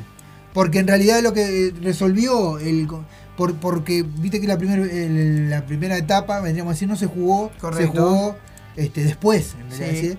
por el tema de que las sanciones que habían salido parecían que los clubes se habían enojado y no querían jugar, porque le parecían ridículas las sanciones. Entonces, ¿qué hizo? ¿Qué tuvo la, la- el- el- el- los del Met, la, la gente que organiza el básquetbol? La, la idea que tuvieron es, bueno, está, las sanciones salen después que terminen los playoffs. O sea que si vos, capaz que de repente. Capaz subís- clasificaste, pero- Claro. pero con la sanción descendés. O sea, por favor, señores. Tremendo. Uruguay nomás. Esa cosa que. Bien, bueno, bueno, está, ya, ya tenemos eh, Tabaré y Cordón, hoy se definieron la- los dos como semifinalistas, ¿verdad? Eh, porque eh, le ganaron, este, Colón le- se hizo fuerte ante Unión Atlética, ¿verdad? Y venció y clasificó a la final y Capitol le ganó a 25 de agosto, ¿verdad? Muy bien. Así que bueno, eh, 75... Ahí está, mira, Capitol 88-86. Sí, Ganó y- por dos. Ahí va. Y Colón se- eh, le ganó Le ganó 77 a 67 por a nueve Unión a Unión Atlética. El- O 11 a el- No, por el- 10, por 10. Ahí va. Eh, el martes juegan Tabaré Colón, eh, también Cordón Capitol. Ahí están las semifinales, Y, para, para eh, definir los. Martes los- 19-15, Tabaré Colón y martes 21-30, Cordón con Capitol. Bien. Se, se define el metro, los ascensos a la primera, ¿no? Sí, sí, este, juegan en el Palacio Peñarol, ¿verdad? Bien, sí, las semifinales Así. siempre se juegan. Ahí. Bueno, eh, ¿Qué más tenemos? acá tenemos. No, no, ¿Qué dice? No. Nos presentaron varios sobre. eh, ¿Qué es esto? Bueno, algo que Si pero no- usted. bueno, eh, Si no dice- sabe usted. Bueno, esto es un buen gesto de la gente de Lazio, ¿verdad? Que decidió, decidió devolverle el dinero a los hinchas de, de Lazio, eh, a los 225 de, de hinchas de Lazio que ven- viajaron a Dinamarca para presentar con su choque contra el Midtjylland. Es decir, de- de Dinamarca, sí. Perdieron 5 a 1. Entonces quisieron, le devolvieron el Le dinero. devolvieron la plata. Diciendo, Bueno. está, por lo menos alguien honesto. Vos imaginate si eso pasa acá, salís rico. Claro, en, el Lazio está jugando el Matías Vecino, ¿verdad? Ahí va, pone Por eso no lo si se citaron, comió sí, 5 se comió cinco, no con el citaron. Mailand. Toma la plata de que Bueno, Se pusieron una bolsa en la cabeza sí, y- sí, salimos así, no te preocupes. bueno, el cacique está eh, complicado porque, bueno, quedó eliminado de la Copa Uruguay, pero este torneo no lo viene siendo bueno para cacique, quedó eliminado la Copa Libertadores. Nos vamos a repasar. En lo que va de esta temporada, tu- obtuvo 5 triunfos, 11 empates, 10 derrotas. Por la, la liga apenas ganó un partido sobre 18. Está ante último ubicado en la tabla. No sabe lo que es ganar de visitante y se ubica en el lugar de 26 de 28 equipos. Bueno, O sea que está complicadísimo. Bueno. Dijo él que su intención es seguir. eh, no hemos hablado nada de la continuidad como el, con el manager ni con el presidente. Dijo el cacique, pero bueno, si sigue así, o sea. Muchísimas gracias. Gracias, cacique, por todo, nos ¿no? vemos, ¿no? Le va a pasar Claro. a Diego Aguirre. Bueno, eh, ah, lo el- le, le- le- le- ¿cómo se llama? Lo, torea- le pusieron los lo, lo pusieron de toro a Totti, tenemos a decir. Esta es la noticia. Este, Sí, para del corazón, es más para la Ceci Claro, más para la Ceci, falta la Ceci Falta acá. la Ceci acá para hablar de la situación de- de Totti, que bueno. Francesco Totti, que bueno. Francesco Totti, que después de 20 años de matrimonio. Nunca le había revisado el celular a la mujer, le revisa el celular y este eh, Se encontró con una sorpresa Se encontró con una sorpresa que no quería encontrarse. El gran Francesco Totti. Ahí va. Eh, bueno, eh, Franci- eh, Sebastián Abreu pasó a ser. Pasan la vida, pasan TNT. Claro, viste como decía la propaganda. Señor, Sebastián Abreu pasó a formar parte del Salón de la Fama eh, del Sí. Estadio Maracaná. El uruguayo junto al de Silla fueron este, autores del gol del triunfo del Maracaná, Gilla. eh, fueron este, homenajeados por la cantidad de este, elogio que con el Botafogo recibió. Sí, eh. sí, sí, totalmente. Así Fue que, ídolo. bueno, y es ídolo, era ídolo en el Botafogo, así que bueno. Espectacular. Eh, bueno, Roger Federer se retiró. Se de retiró, la gran- cancha. Oh, sí, Federer. Se retiró Roger Federer. Bueno, Nadal le escribió una carta muy emotiva. Muy bonita, Messi también. Messi también, sí, sí, sí. Muy lindo. Bueno, la verdad que uno se pierde uno de los mejores tenistas de la historia, yo creo, ¿no? El mejor. Yo Uno me atrevería a decir sí, el mejor. Sí, sí, sí. Yo me atrevería a decir el mejor. Eh, es un ejemplo de talento, Sí. disciplina, Sí, sí, sí. eh, Bueno, cómo comportarse en una carrera, un tipo que, que Aparte bastante más grande que Djokovic y, Y- y y Nadal. Y se mantuvo en primera línea hasta los cuarenta y pico de años. No, Chapó, chapó, Roger. chapó, chapó, obviamente. Chapó, no, Roger. no, pero aparte otra cosa. Estuvo jodido por una lesión, volvió y volvió. Y volvió y salió campeón. Salió campeón. Una bestia. Una bestia, así que bueno.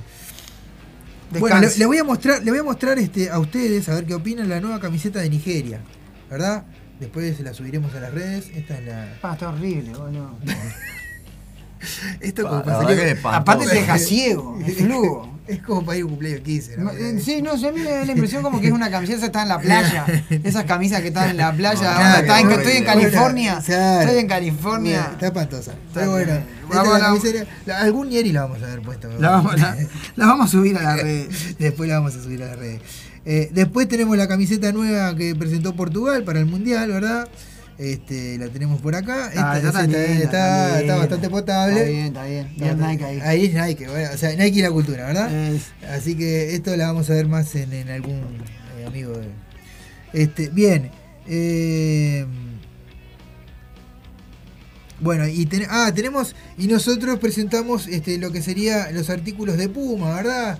Eh, las camisetas de... están buenas esas, esas me gustaron, esas me gustaron, esta- esta- gustaron. esta- Lo que a las camisetas Estas no son las camisetas oficiales, claro, la de entrenamiento. la de entrenamiento, la la- caperita. la caperita, las que usan en las concentraciones. Exactamente, para que la gente la quiera comprar, bueno, ahí la tiene. Este, después Está mucho mejor que la suplente, sí, horrible, sí, horrible y horrorosa que, que horrible. Porque ojalá no nos toque nunca jugar con él. No lo miro el partido. No lo miro, po- ponga que Está crudo. Ponga que Uruguay, bueno, uruguayo campeones. Se hizo fuerte en su tierra, superó al Atlas 2 a 0, campeón, eh, el campeón de campeones. El campeón de la M- MLS eh, le, le ganó al campeón de la L- Liga MX. Así que eh, mexicanos no se agranden más, son un desastre en todo. Te ganaron los gringos, te ganaron Este, gringos, Ni-. Nicolás Acevedo y Santi Rodríguez eh, con la bandera de Uruguay festejando este triunfo. Nico Así que- Acevedo, eh, eh, digamos, es un primo segundo mío. Así que le mando un abrazo grande. Trato de como a Lucas. Bueno, y para, Que nos hizo un gol el otro día. para terminar, terminamos ahora y 20, este, le dijo, Ancelotti le dijo a Fede Valverde, si no metes 10 goles en esta temporada con el disparo que tenés, tengo que romper mi carnet de entrenador.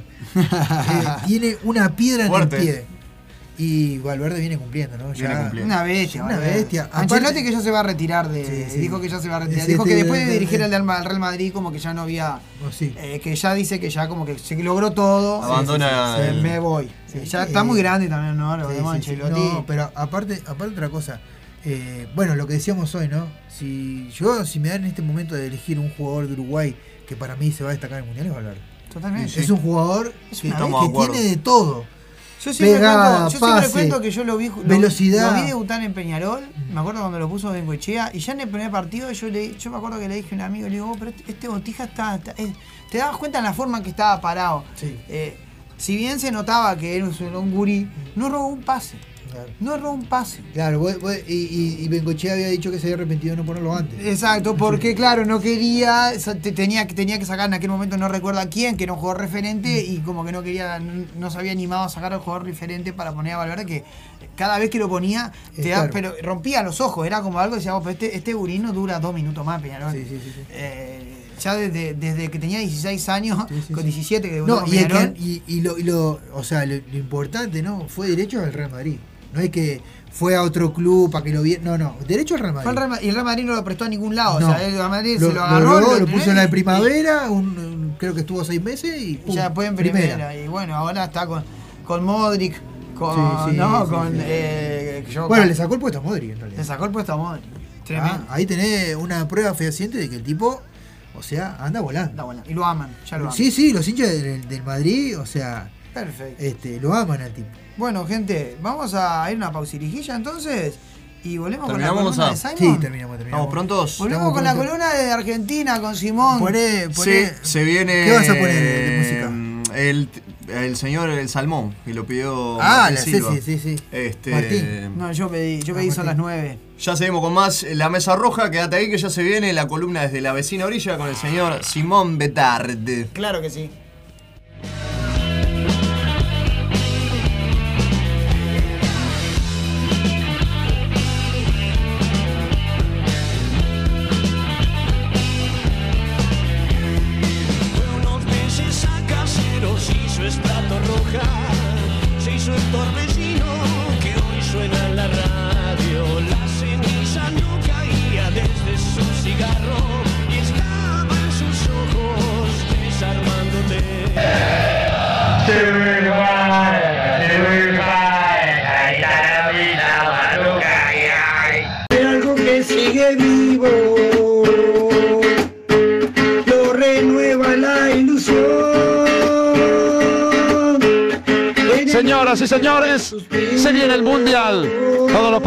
Uruguay de la mano de un del gol Uruguay y la mesa roja por radio El Aguantadero. Escúchalos.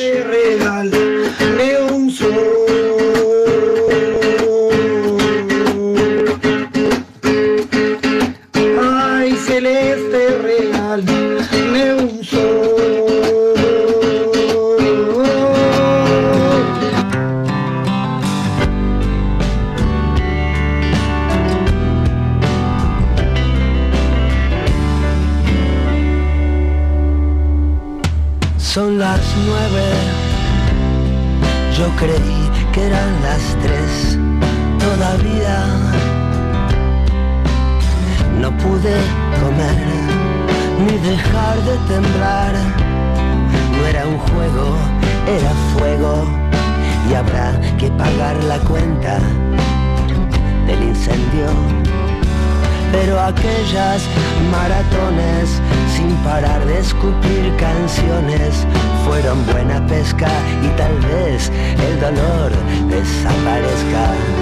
Y algún día podamos repetir lo peligroso del arma cargada de polvo que en la mano de un artesano de canciones puede merecer la pena. Si el veneno no envenena puede merecer la pena. Uh, son las nueve. Mm, yo creí que eran las tres. Qué diferencia hay el sueño va a llegar, o mejor desmayar. Del cansancio de vivir. Ayer sí decidí que terminé. Uh, en mi casa fui un león, más allá de los horarios, rompí algunos recordarios tiempos coronarios, pero fueron las canciones mi recompensa. Canciones de dolor real, pero canciones no más. Canciones partidas por la mitad, pero canciones no más. Canciones de amor perdido, pero canciones no más canciones que confiesan todo, pero canciones para mí y los demás. Pero si los demás terminan por derramar una lágrima o cantar, será un premio más valioso que el dinero. Mm, Eso ya lo tengo y la tristeza también.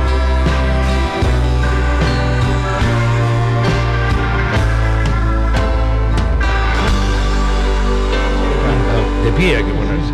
Pero entonces como se, ah, tiene un micrófono ahí.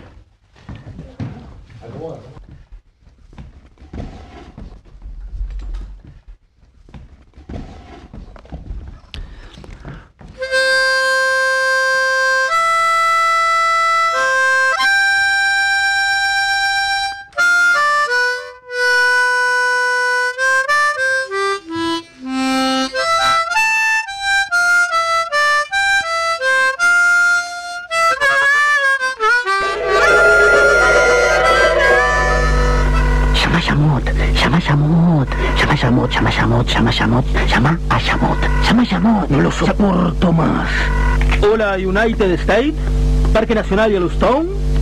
Habla la llama que llama. ¿Podría hablar con el chivo que chiva? ¡O con la pava que pavea! ¡O con la araña que araña! ¡Ojo de rinoceronte que rinoceronta!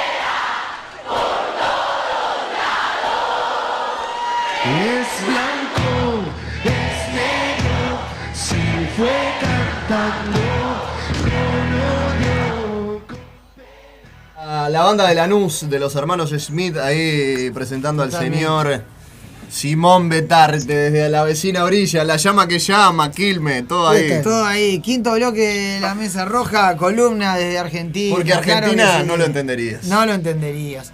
Simón, ¿cómo estás? Muy bien, ¿ustedes cómo andan por ahí? Todo tranquilo. Feliz cumpleaños, Martín. Muchas gracias, Simón, muchas gracias. Ayer pasamos un- retraso porque soy así despistado. No, a- a- ayer pasamos mi cumpleaños a todo, a todo rock and roll ahí en, en la galería de London.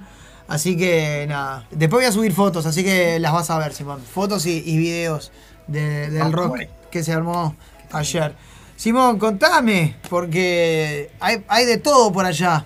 La banda de los copitos. eh, Tenemos bueno, la banda de los copitos y bueno, tenemos La a inflación. detenidos ya. Los penes de burro. con la banda de los copitos. Tenemos a Los cuatro penes de burro.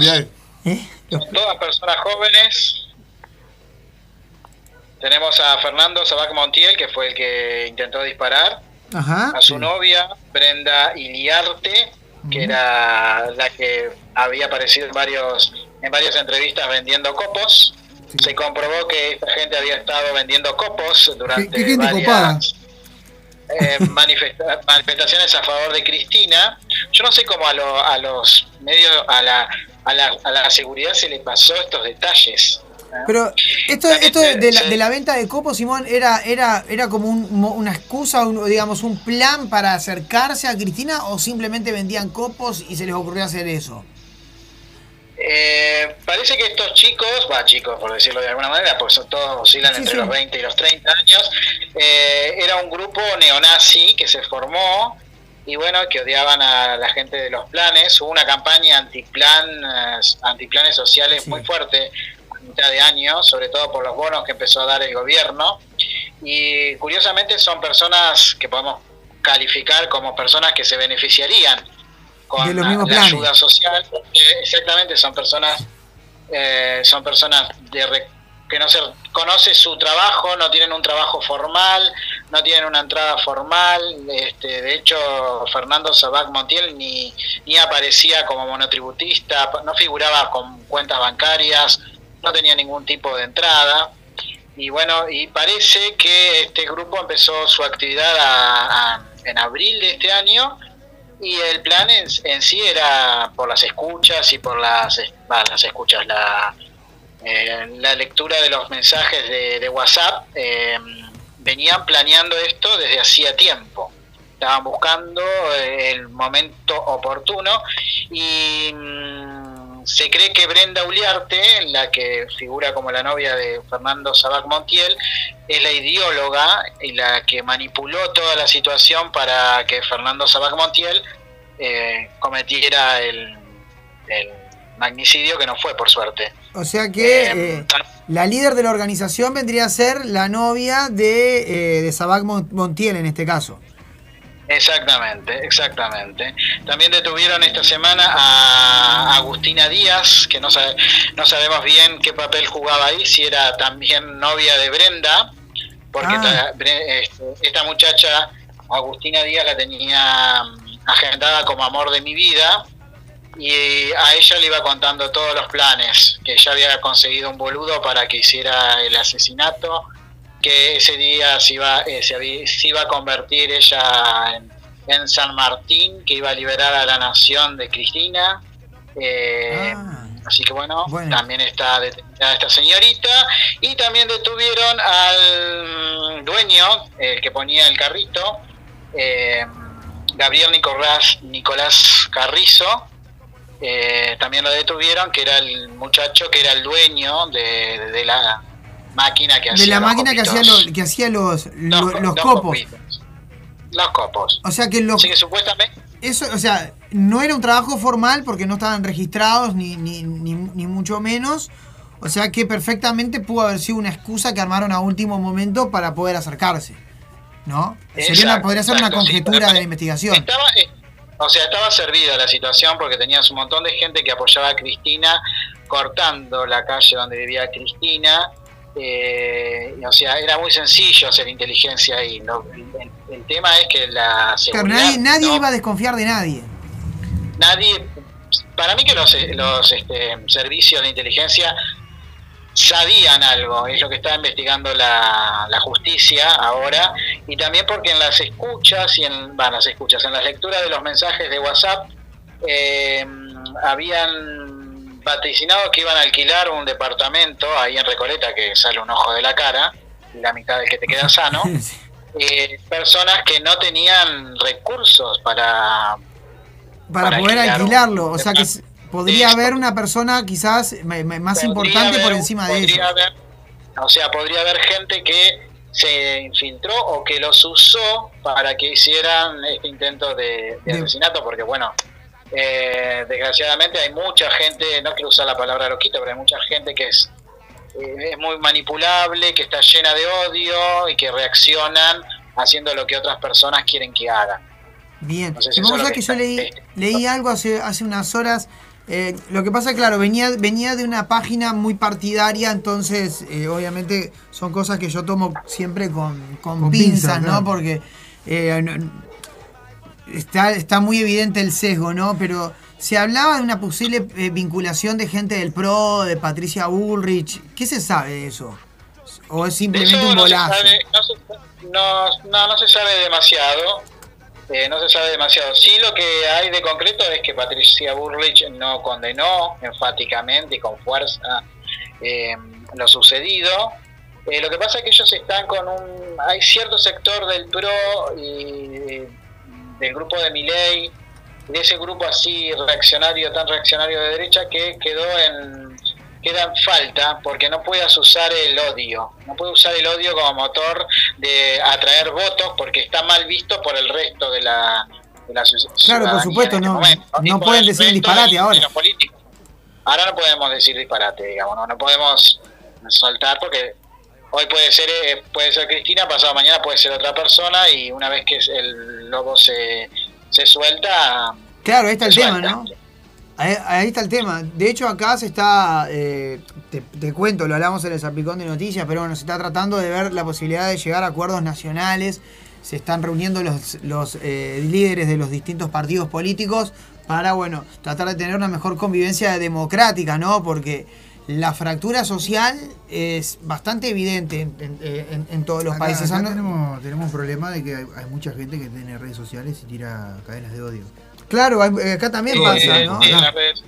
Pero sí, bueno, lo que pasa es que está la cobardía de la distancia de, de- de- de la red que te permite decir cualquier cosa, cosas que uno no diría en frente del otro tipo, digamos.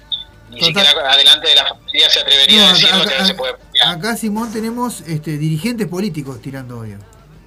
Que, está que- Sí, no, no, es, es- es- feo porque parece que no aprendimos eh, no aprendimos de la tragedia que tuvimos en los 70 y Eh, los eh, principios de los claro, 80. Ese es el gran temor, ¿no? Ese es el gran temor, que esta crispación eh, termine derivando en, en- en- en, bueno, en, Pero un corte de- abrupto de la grupos de- de- democracia. ¿no? Para tener grupos de extrema derecha es eh, muy sencillo, tenés que tener cuatro o cinco personas resentidas y con odio y que buscan un chivo expiatorio y ponen el veneno ahí y pueden hacer una salvajada tremenda, o sea, pasa en todas las culturas esto. Eh, Totalmente. en todo, eh, O sea, precisás tener dos resentidos y un, alguien para odiar y ya tenés ahí un grupo neonazi fuerte, digamos. Bien, Eh, bueno. Por ahora sigue sigue todo en investigación entonces y bueno, veremos qué, Sigue, qué sigue pasa. todo ¿no? en investigación, se hizo una misa con dirigentes políticos la semana pasada en Luján, el domingo, que Cristina no, no fue por cuestiones de seguridad, este, para no alterar además la, la seguridad presidencial y todo lo demás. Y Cristina hizo, creo que el jueves, una presentación pública con jueces, eh, jueces, perdón, con curas, villeros y religiosas y laicos consagrados. Eh, ¿Qué, qué mezcla? Ay, mamá. Cumbia, Ville- cura Villero. Curas villeros, sí, lo- los curas villeros hacen una muy buena tarea en, en los barrios precarios, eh, haciendo. Ah, pero está, pará, pará. Claro, pará. son de la villa. Son de la villa. Ah, no es que yo sean que cura con la- gorrito claro, yo pensé que era algo de y la caño música. recortado de Claro. Yo me imaginé algo de la Claro, yo música. también, yo también me imaginé lo mismo. Yo me imaginé con un termidor en la mano y una gorrita Claro, yo y, suelo- y yo cantando suelo- elegante. Yo suelo, claro, no, no, yo suelo llamarlo los curas buenos, digamos. Bien, Ah, bien, bien. Claro, quizás lo que la tengan la- Lo más más que ver parecido a con lo que la- era la- el padre Cacho, acá en, en, los franciscanos. Claro. Eh, eh, o sea, ese grupo de la iglesia que hace un montón de cosas que deberían hacer los estados, por ejemplo. Claro, por ejemplo. Que dan asistencia en comedores, Sí, que eh, llevan, la salud a donde no hay, que dan un recurso eh, un recurso legal para inmigrantes, eh, Sí, sí. que ayudan con situaciones extremas, con salud. Lo, lo conozco bien porque tengo un primo que es este laico laico por los pobres también, que es católico y, el tipo a veces deja de, de comer un domingo con la familia para llevar remedio a alguien que lo precisa. Sí, totalmente. Eh, Qué es un movimiento muy interesante. Y bueno, se reunió con, con este grupo de curas y de religiosas, Cristina, y fue su primera aparición, eh, sus primeras palabras en público desde el atentado. Bien. Tenemos un, Sí, saludo, manda- un ahí va. saludo grande para vos de, eh, eh, ¿Del Claudio? Del Claudio Dibu. Oh, un saludo para mi primo, que estuve viendo la foto que subió. Habla- Hablando de primos. Estaba como loquita Ah, ayer. ayer, ayer estuvo con nosotros. Le encanta la Ah, banda, hubo fotos hubo fotos que no pudimos subir igual. ¿eh? Estuvo complicado. estuvo- bueno, era cumpleaños. Era cumpleaños, era cumpleaños. Ese te- Sepa- No, sepa- pero hay una imagen, hay una imagen que hay que cuidar. Obvio, obvio. Siempre. Hay que mantener la- Siempre. la cordura y la seriedad. Somos la mesa roja. Simón, Eh, Simón eh, arrancó la máscara en Argentina. Te- te- le, le deseo a todo el pueblo argentino que, que, Que le- que pase- mantenga pase la nosotros. calma. Igual se dieron un gusto. El otro día estuvo Ricardo Mollo. Bien. Se sacó la máscara y le dio un beso a su Ah, señora esposa Natalia Oreiro. Que No, no, lo, no lo estoy viendo. me alegro mucho. Bien, Simón, bien, pero no hace bien a la mente. Igual- o sea que, Igualmente, este, mm, ¿cómo se llama esta señorita? La que tiene un montón de pasaportes. Eh, Natalia Oreiro. la- Natalia Oreiro está hermosa. sí, Porque es uruguaya, ese. se mantiene. Es, es la muñeca roja. Nosotros le decimos, la- yo le digo No la muñeca roja. Porque, Yo no sé para qué tiene tantos pasaportes. Con lo linda que es, la dejan entrar en cualquier aeropuerto. Pero no. conquistó Rusia con tan poco. Con Claro. tan con tan poco con Quitorro.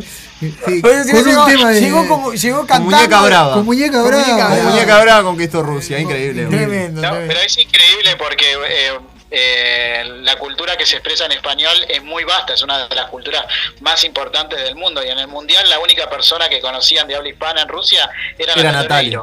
Tremendo, tremendo, tremendo. claro. Eh, Simón, bueno, Eh, pasamos a la, a la economía. Contame de la inflación. ¿Qué está pasando, Simón? Uf, bueno, la inflación de agosto, según el censo, eh, el estadísticas y censo, fue del 7% de un solo mes, agosto. Llevamos un acumulado desde enero hasta la fecha de un 56,4%. Eh, por ciento. Se estima que vamos a llegar a casi el 100% cuando termine el mes, porque no sé si pasa en Uruguay, los meses previos a las fiestas son los más inflacionarios. Sí. Argentina tiene dos, dos ciclos inflacionarios muy importantes. Uno es la rentrée, cuando empieza toda la actividad comercial en marzo, cuando empiezan las escuelas, y después tiene otro sacudón en noviembre y diciembre, cuando la gente cobra el aguinaldo, cuando empiezan los preparativos para la fiesta, cuando empiezan los preparativos para las vacaciones, ahí sube todo otra vez. Como nos faltan esos meses, es probable que lleguemos a estemos rozando los tres dígitos de inflación, lo que es una locura tremenda. Desde, Pero, desde la eh, que no pasa algo así, ¿no? desde, desde el 91 que no pasa esto. Hay que remontarse. Miren que una persona que nació en el 91 ya es vieja. Eh, hay, que, hay que remontarse hasta el 91 eh, para ver una inflación tan grande.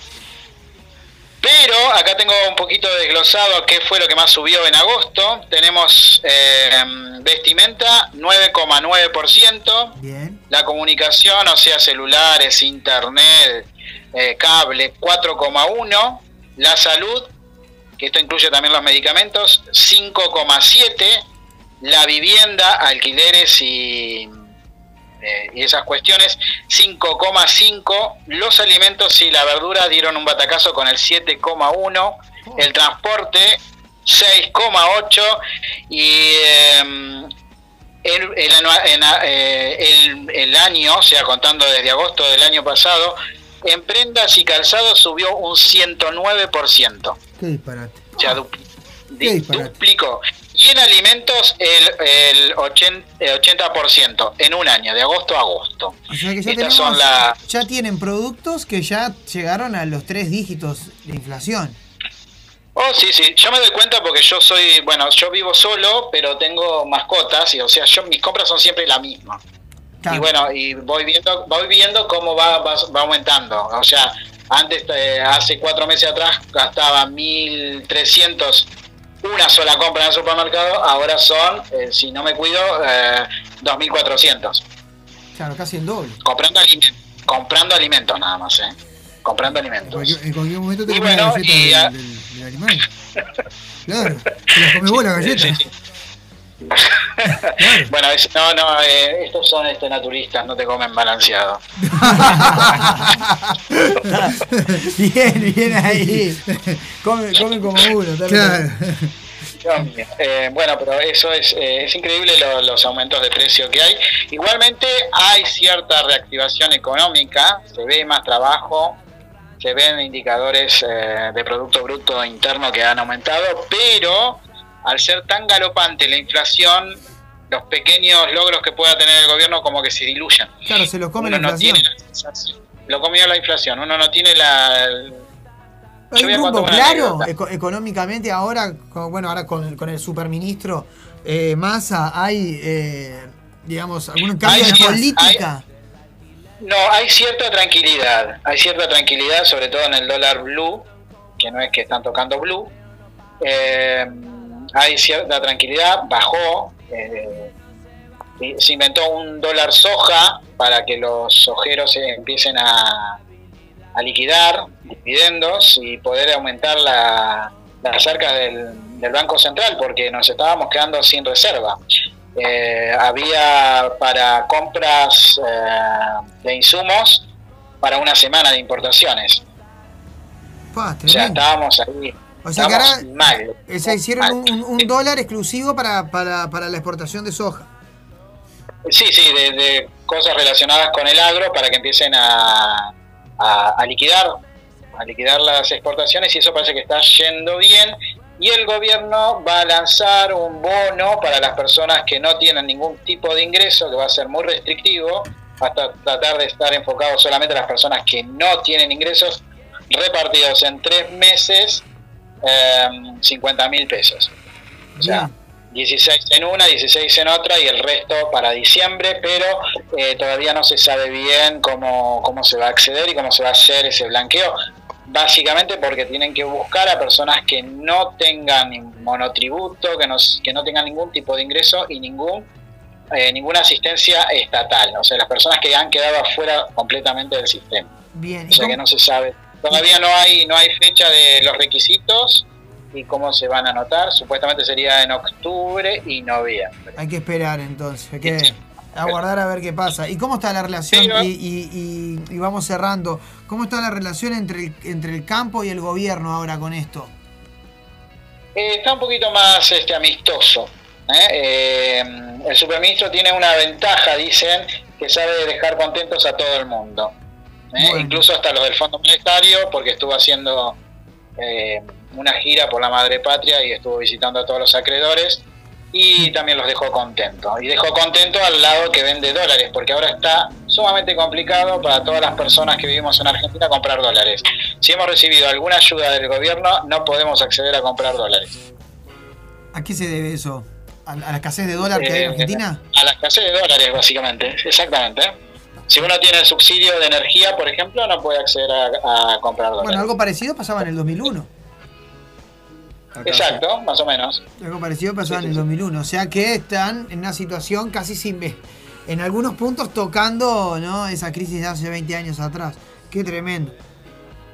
Eh, sí, la Argentina es recurrente en golpear la piedra con la dos veces la misma con la misma piedra, con el mismo pie, digamos. Genial. Pero bueno, esa, esa es la situación que hay hasta el momento. Perfecto. Simón, te agradecemos tu tiempo como siempre. Un saludo grande, En la mesa roja. y te vamos, grandes para ustedes. Abrazo grande, y te Simón. vamos a seguir atomizando en el grupo con cosas que seguramente no No, no, entiendes. Te invito- Simón no entiende lo que nosotros publicamos, pero no importa, él está ahí. Va para adelante. Te invito a quedarte ahí que ya vienen las recomendaciones, eh, toda la, la cartelera cultural de, de nuestro país en, en minutos.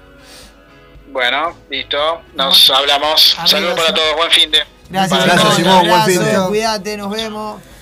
Un grande Simón, como El uno, siempre. ¿eh? Simón, Bueno. ¿qué- qué- qué- Gran columna de Argentina. ¿Tiene una, una, alguna musiquita por ahí? Sí, la vecina brilla hoy más que nunca presente. Están sonando los ratones paranoicos, la banda del señor Juanse con la nave. Pero pará, y el, es un veterano, no, una señora. Ya una es, es, señora es- sí, es Austin Powers. Sí, Se es- volvió es- Austin Powers. Powers, eh, bueno.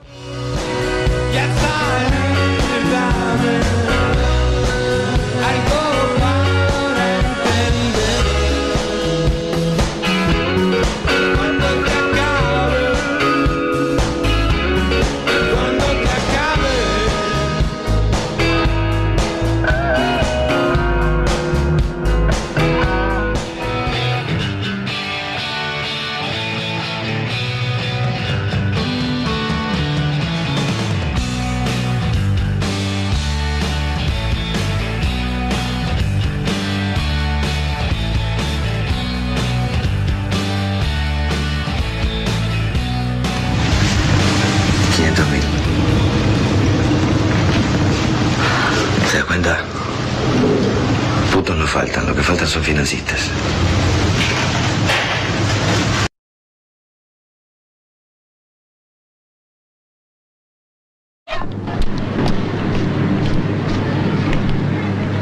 Nada, che. Leonor tampoco sabe nada. Qué miseria, che. Qué miseria. ¿Sabe lo que tenían para comer? Empanadas. Tres. Partieron el alma. Tres empanadas que le sobraron de ayer para dos personas. Dios mío, qué poco se puede hacer.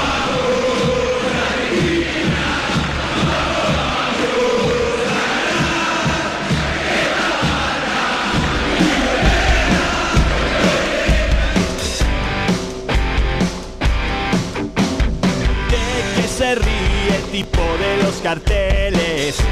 Candidato a gobernador, secuestros, robos, muerte, inseguridad.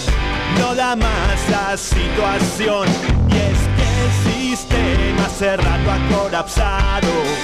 Pero aún factura igual.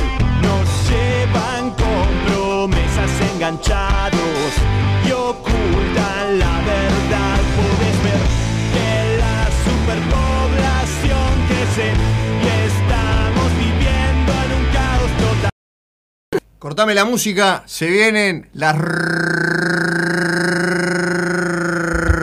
recomendaciones en el final. Auspicia eh, Raquetazo, La Rique y Conaprole. Rulemanes, la rique Rulemanes, apoyando la industria, ayudando a mover y a crecer. Rulemanes, Acaba de llegar eh, un nuevo oficiante para usted. ¿Le acerco el producto? ¿Le parece? Ah, hay uno. eh, Para bien. usted. Este, este es suyo, ¿eh? Te- Lo felicito, ¿eh? Vamos. Estás agotado todo el día, te baja la presión y estás más cerca del corchazo que de sumarte al trencito de un carnaval carioca. A la mañana, raquetazo. El primer polvo que diluido en agua se convierte en un potente complemento vitamínico. Bien temprano. Raquetazo.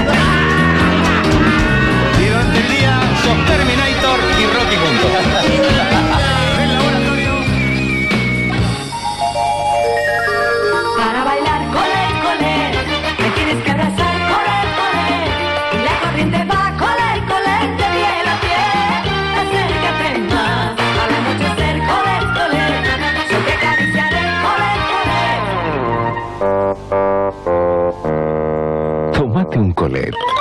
Vas a ver que... Vas a ver que podés. Arrancamos con la cartelera de espectáculos, o más, mejor dicho, las recomendaciones que son eh, lo que yo reco- recomiendo.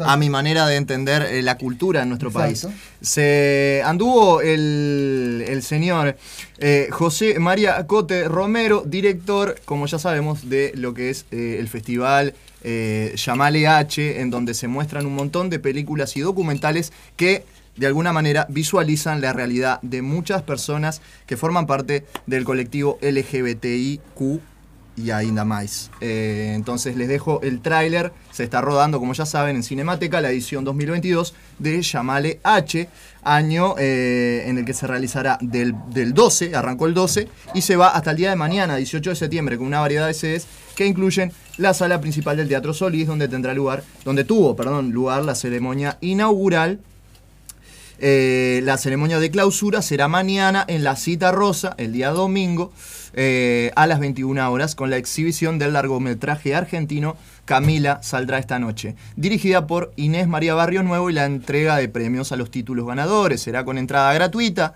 De esta forma, Llamale H apuesta al crecimiento y la ampliación de puentes entre personas vinculadas a la realización, artistas, activistas, estudiantes y público en general. El trabajo sostenido del festival durante más de 16 años lo posiciona como el proyecto cultural sobre diversidad sexual y de género más antiguo de Uruguay. En tanto, visibiliza a nuestro país a la vanguardia a nivel mundial y en especial en América Latina, en el avance de la agenda de los derechos sexuales y su reconocimiento como derechos humanos.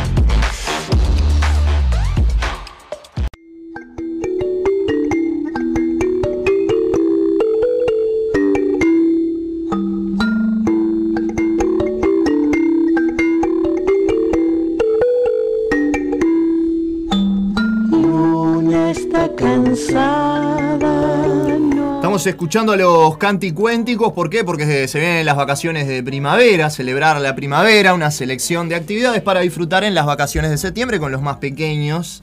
Eh, cito fuente de la diaria Cultura. Por ejemplo, tenemos a Pateando Lunas, el musical en el Auditorio Nacional Nelly Goitiño, la obra Misión Selva en la Sala Alianza, o los canticuénticos que estamos escuchando en el Teatro El Galpón. Eh, ¿Qué les puedo decir de Pateando Lunas? Que es un gran grupo, un gran equipo. El musical está en la sala Héctor Tosar del Auditorio Nelly Goitiño, ahí en 18 de julio 9.30, basado en una gran novela del señor Roy Berocay, pionera al tener una niña que desea jugar al fútbol como protagonista. Se publicó allá en el 93. Esta historia conquistó distintas generaciones de lectores y se convirtió en la novela uruguaya más vendida, eh, con nada menos que 500.000 ejemplares. Esta apuesta teatral, con la que se celebra el próximo cumpleaños número 30, cuenta con la dirección de Sebastián Bandera y Nicolás Fernández y el trabajo de adaptación y letras de las canciones de su autor, Roy Berocay, junto con eh, Fernández. Las peripecias de Maite podrán disfrutarse desde el jueves 22 hasta el domingo 25 en doble horario a las 4 y a las 7 de la tarde. Las entradas cuestan 450 pesos y se pueden comprar por Ticantel y hay un 2x1 para suscriptores de la diaria.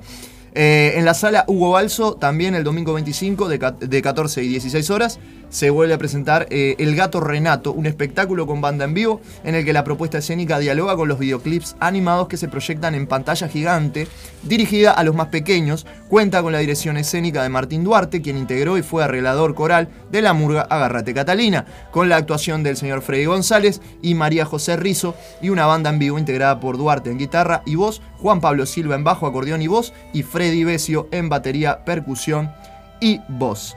Hablando de los canticuénticos, el Teatro El Galpón eh, recibe a los, los canticuénticos que estamos escuchando con Luna Cansada. Eh, se presentan en el Galpón, ahí en 18 de julio, 16-18, con eh, música para estas vacaciones eh, en la sala César Campodónico al grupo argentino Canticuénticos con su propuesta que recorre diversos ritmos latinoamericanos. En su regreso a Uruguay estarán en la sala del centro de la capital el jueves 22 a las 16.30 y para despedirse estarán el domingo 25 a las 15. Las entradas están en venta y cuestan desde 750 hasta 1250 clásicos de su repertorio que serán eh, estarán sonando como la cumbia del monstruo, Quiero para mí, el mamboretá o eh, el lorito TT se podrán disfrutar. Lo tenés al lorito TT. El mono Ricky. el mono, el mono Ricky. Va a ser una canción para él. Eh, y hablando de cine, por los barrios, una propuesta muy linda. En la sala Lazaroff, ahí en el intercambiador Bellón y en el piso 1, las vacaciones de primavera también empiezan con todo. Con entrada gratuita se pueden ver desde hoy eh, y reservar a sala.lazaroff.imm.gov.uy o por el teléfono 1950 9075 o a través del WhatsApp 099 612 009. Repito, 099 612 009. A las 15 se podrá ver dónde está el director. Eh, ganadora del Premio Nacional de Literatura del MEC en la, en la categoría perdón, Teatro Infantil Inédito. La obra transita el cruce de los géneros policiales, terror y comedia. El director desaparece y tres personajes emprenden su búsqueda, que los lleva a un viaje musical en el que apelarán a la complicidad del público. Y hablando de cine, eh, eh, se va a proyectar Selkirk, de Walter Turnier, aquella película de, piratas, también con funciones a las 15 17 horas, eh, gra- gratuitas, vuelvo a decir, gratuitas. Eh, ¿Qué más? También va a estar el Teatro Negro con eh, la propuesta Nuestro Mundo Azul, que cuenta la historia de la vida bajo el mar, con entradas a 400 y 600 pesos por Ticantel o en los locales de Red Pagos. También hay actividades en el Centro Cultural Artesano, en el barrio Peñarol, ahí en Aparicio Sarabia 4697. El viernes 23 a las 16.30 se presentará la obra de Títeres Volar, una historia de amor con enredos y desenredos como la vida misma de las marionetas. Las entradas están a la venta por Ticantel. Eh, y también en redes de cobranza. Y el sábado 24 van a estar celebrando la primavera nuestros queridos Cantacuentos, la banda que en 1998 creó Nancy Gubish y que en la actualidad está integrada por el negro Gonzalo Brown, Martín Buscaglia, Hernán Peirú, Paolo Buscaglia, Elena Prieto y Rodrigo Sousa, siguiendo la herencia de las legendarias canciones Para no dormir la siesta, con las que nos criamos todos. Las entradas están a la venta por Ticantel. El domingo 25 a las 4 se presentará Anima Circus, un espectáculo que combina teatro callejero, circo y títeres, además de música, humor y un gran despliegue visual. La entrada también es gratis y hay que reservarla por WhatsApp al 091-224-997. Repito el WhatsApp 091-224-997 para disfrutar de Anima Circus. Eh, o también se pueden comunicar al mail del Centro Cultural Artesano, que es Centro Cultural Artesano minúscula todo junto, arroba. Así que si los gurises están aburridos, no tenés excusa. Montón de actividades y cosas gratis para ir a ver con los Un más de chicos. cosas para hacer. Y eh, ahora vamos a pasar un pequeño tráiler de una película que se estrena en Netflix y ya está generando mucho ruido. Estoy hablando de una nueva adaptación de eh, Jeffrey Dahmer, más conocido este, como el carnicero. Que nada, qué contarles, es una historia bastante cruda y basada en hechos reales. mucha soledad. quiero oír otra historia, quiero cambiarme el disfraz.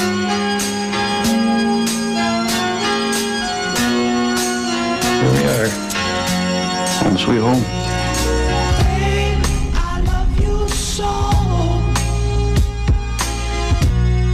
Oh.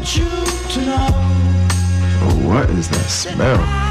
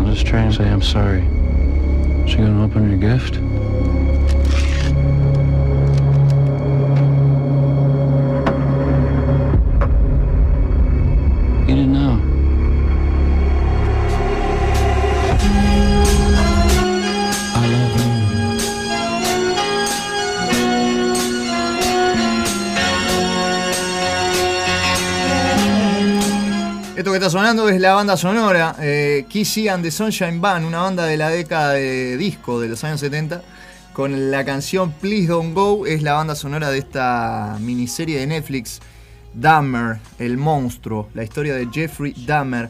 Eh, se va a estrenar el próximo 21 de septiembre. Los crímenes, de, los crímenes perdón, de, de Jeffrey Dahmer aterrorizaron y cautivaron al mundo tras su detención en el año 1991. Es, eh, fue un asesino en serie, caníbal, de la puerta de al lado. Eh, sigue siendo una oscura fascinación décadas después para mucha gente. Lo que perdura en la memoria cultural son los titulares sensacionalistas y los detalles sangrientos del periodismo en aquel momento, ¿no? Eh, para las historias de las víctimas de Dahmer y de las personas que intentaron detenerlo, han quedado sin contar muchísimas cosas. La miniserie da un paso atrás, examina el caso Dahmer desde ángulos nunca vistos ni escuchados.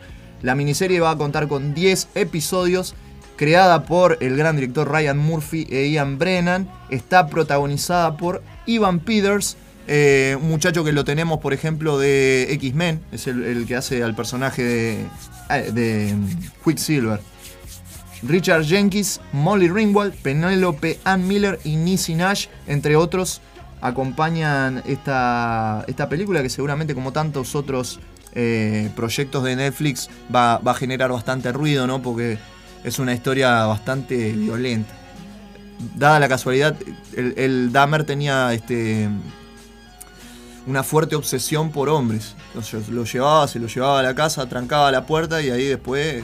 Y la vecina de abajo, por lo que nos cuenta el, el tráiler, la vecina de abajo de él empezaba a, sentir olor putrefacto y, y ruido a... Él, él utilizaba eh, herramientas eléctricas. Bueno, ya se enterarán. Pero nada, Estados Unidos es un país que siempre ha sido...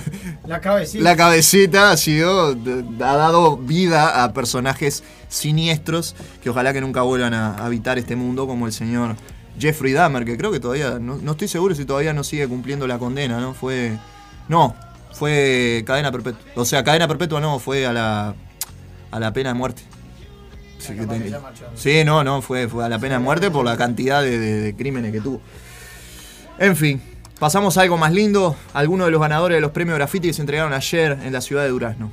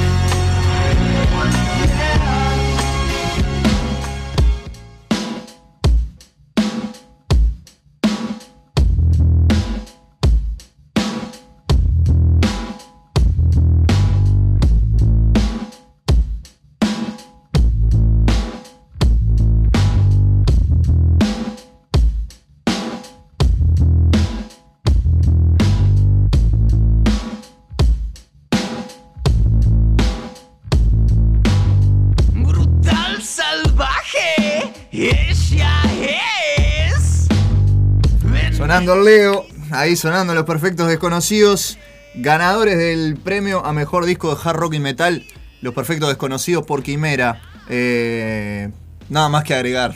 Yo merecido, yo creo que más que merecido. Un fuerte abrazo a los gurises, los saludé allá. Ni bien vi la publicación. Eh, nada, tremendo laburo y felicitaciones por el, por el gran disco eh, que nos regalaron. El Quimera que me lo dejaron acá cuando estuvieron por Ciudad Animal, un placer enorme. Eh, van, a estar ahí, me Parque Los Fogones. Exactamente. Ahora nomás, ahora el festejo del Gonza los 5 años van a estar los perfectos el domingo. Eh, nosotros con los Vástagos vamos a estar el sábado, pero bueno, este, ellos me dijeron que iban a ir a vernos igual, así que Bueno, un gustazo. el domingo. Eh, ¿Qué más contarle? Bueno, se entregaron los premios, ¿no? Eh, los Perfectos Desconocidos ganaron, en el- como les decía, en la terna de mejor, mejor disco de metal y hard rock.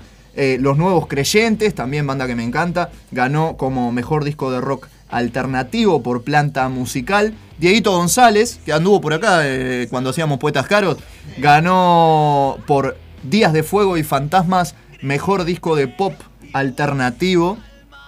Eh, también la lista de ganadores se completa con grandes premios como mejor álbum pop a Eternos Misterios de Diego Drexler, que ex eh, guitarrista de Cursi, está sonando ahora. Eh, ¿Qué más? Está sonando Utopías del Rebelde del disco de Diego, que ganó como mejor disco de pop. Eh, el mejor disco de rock, ¿quién te dije que iba a ganar? Dino. Dino. Dino y sus Charlo Bacterias ganó como mejor disco de rock. Señor disco de rock. Eh, en homenaje al gran Dino. Eh, Curopa se llevó el graffiti al álbum de música popular y canción urbana por el lugar. Diego Jansen al de Candombe Fusión por Conecta. Eh, ganó la Palacio a música tropical y alto impacto. Y el grupo Peyote Asesino ganó como mejor disco de hip hop. Y ahí medio que se armó la polémica, porque hay muchos artistas nuevos. Pero para mí, una muy buena. Este. un premio bien entregado por el trabajo del Peyote después de casi 10 años de no hacer nada, ¿no? O sea, fue como un regreso este, con, con un buen disco. La verdad que hay mucha gente que no le gustó, pero a mí me gustó. Eh, ¿Quién más? ¿Quién más? ¿Quién más? Ah, ganó. eh, estoy buscando en qué, en qué terna fue entregado, pero ganó el disco Homenaje a los Estómagos en busca de algún lugar. Tremendo, tremendo disco. Donde participaron más de 20 artistas, ¿no?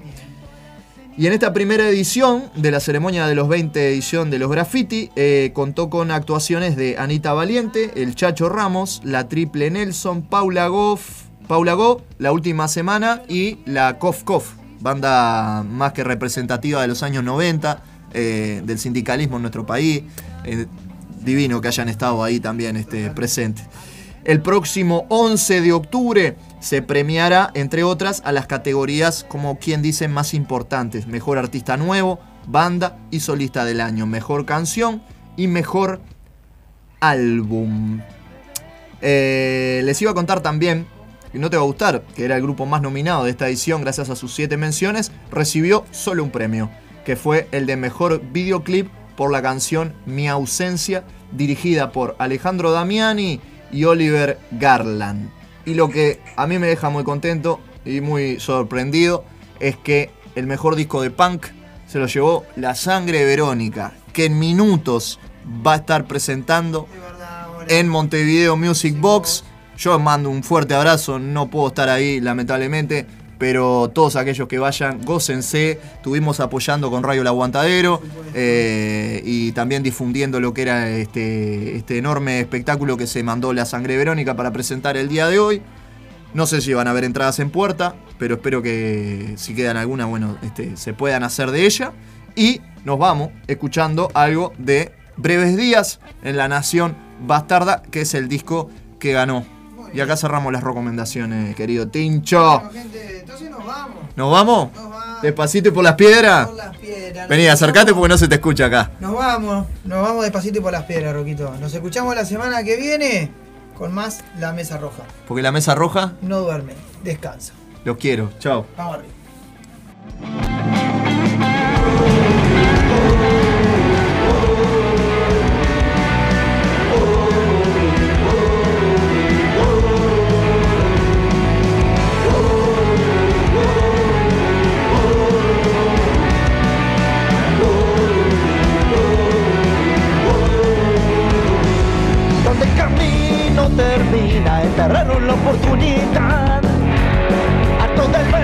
ventanas hay cañonas escasez Toda la luz, toda la nostalgia con forma de pastillas Sembraron y sembraron mi piel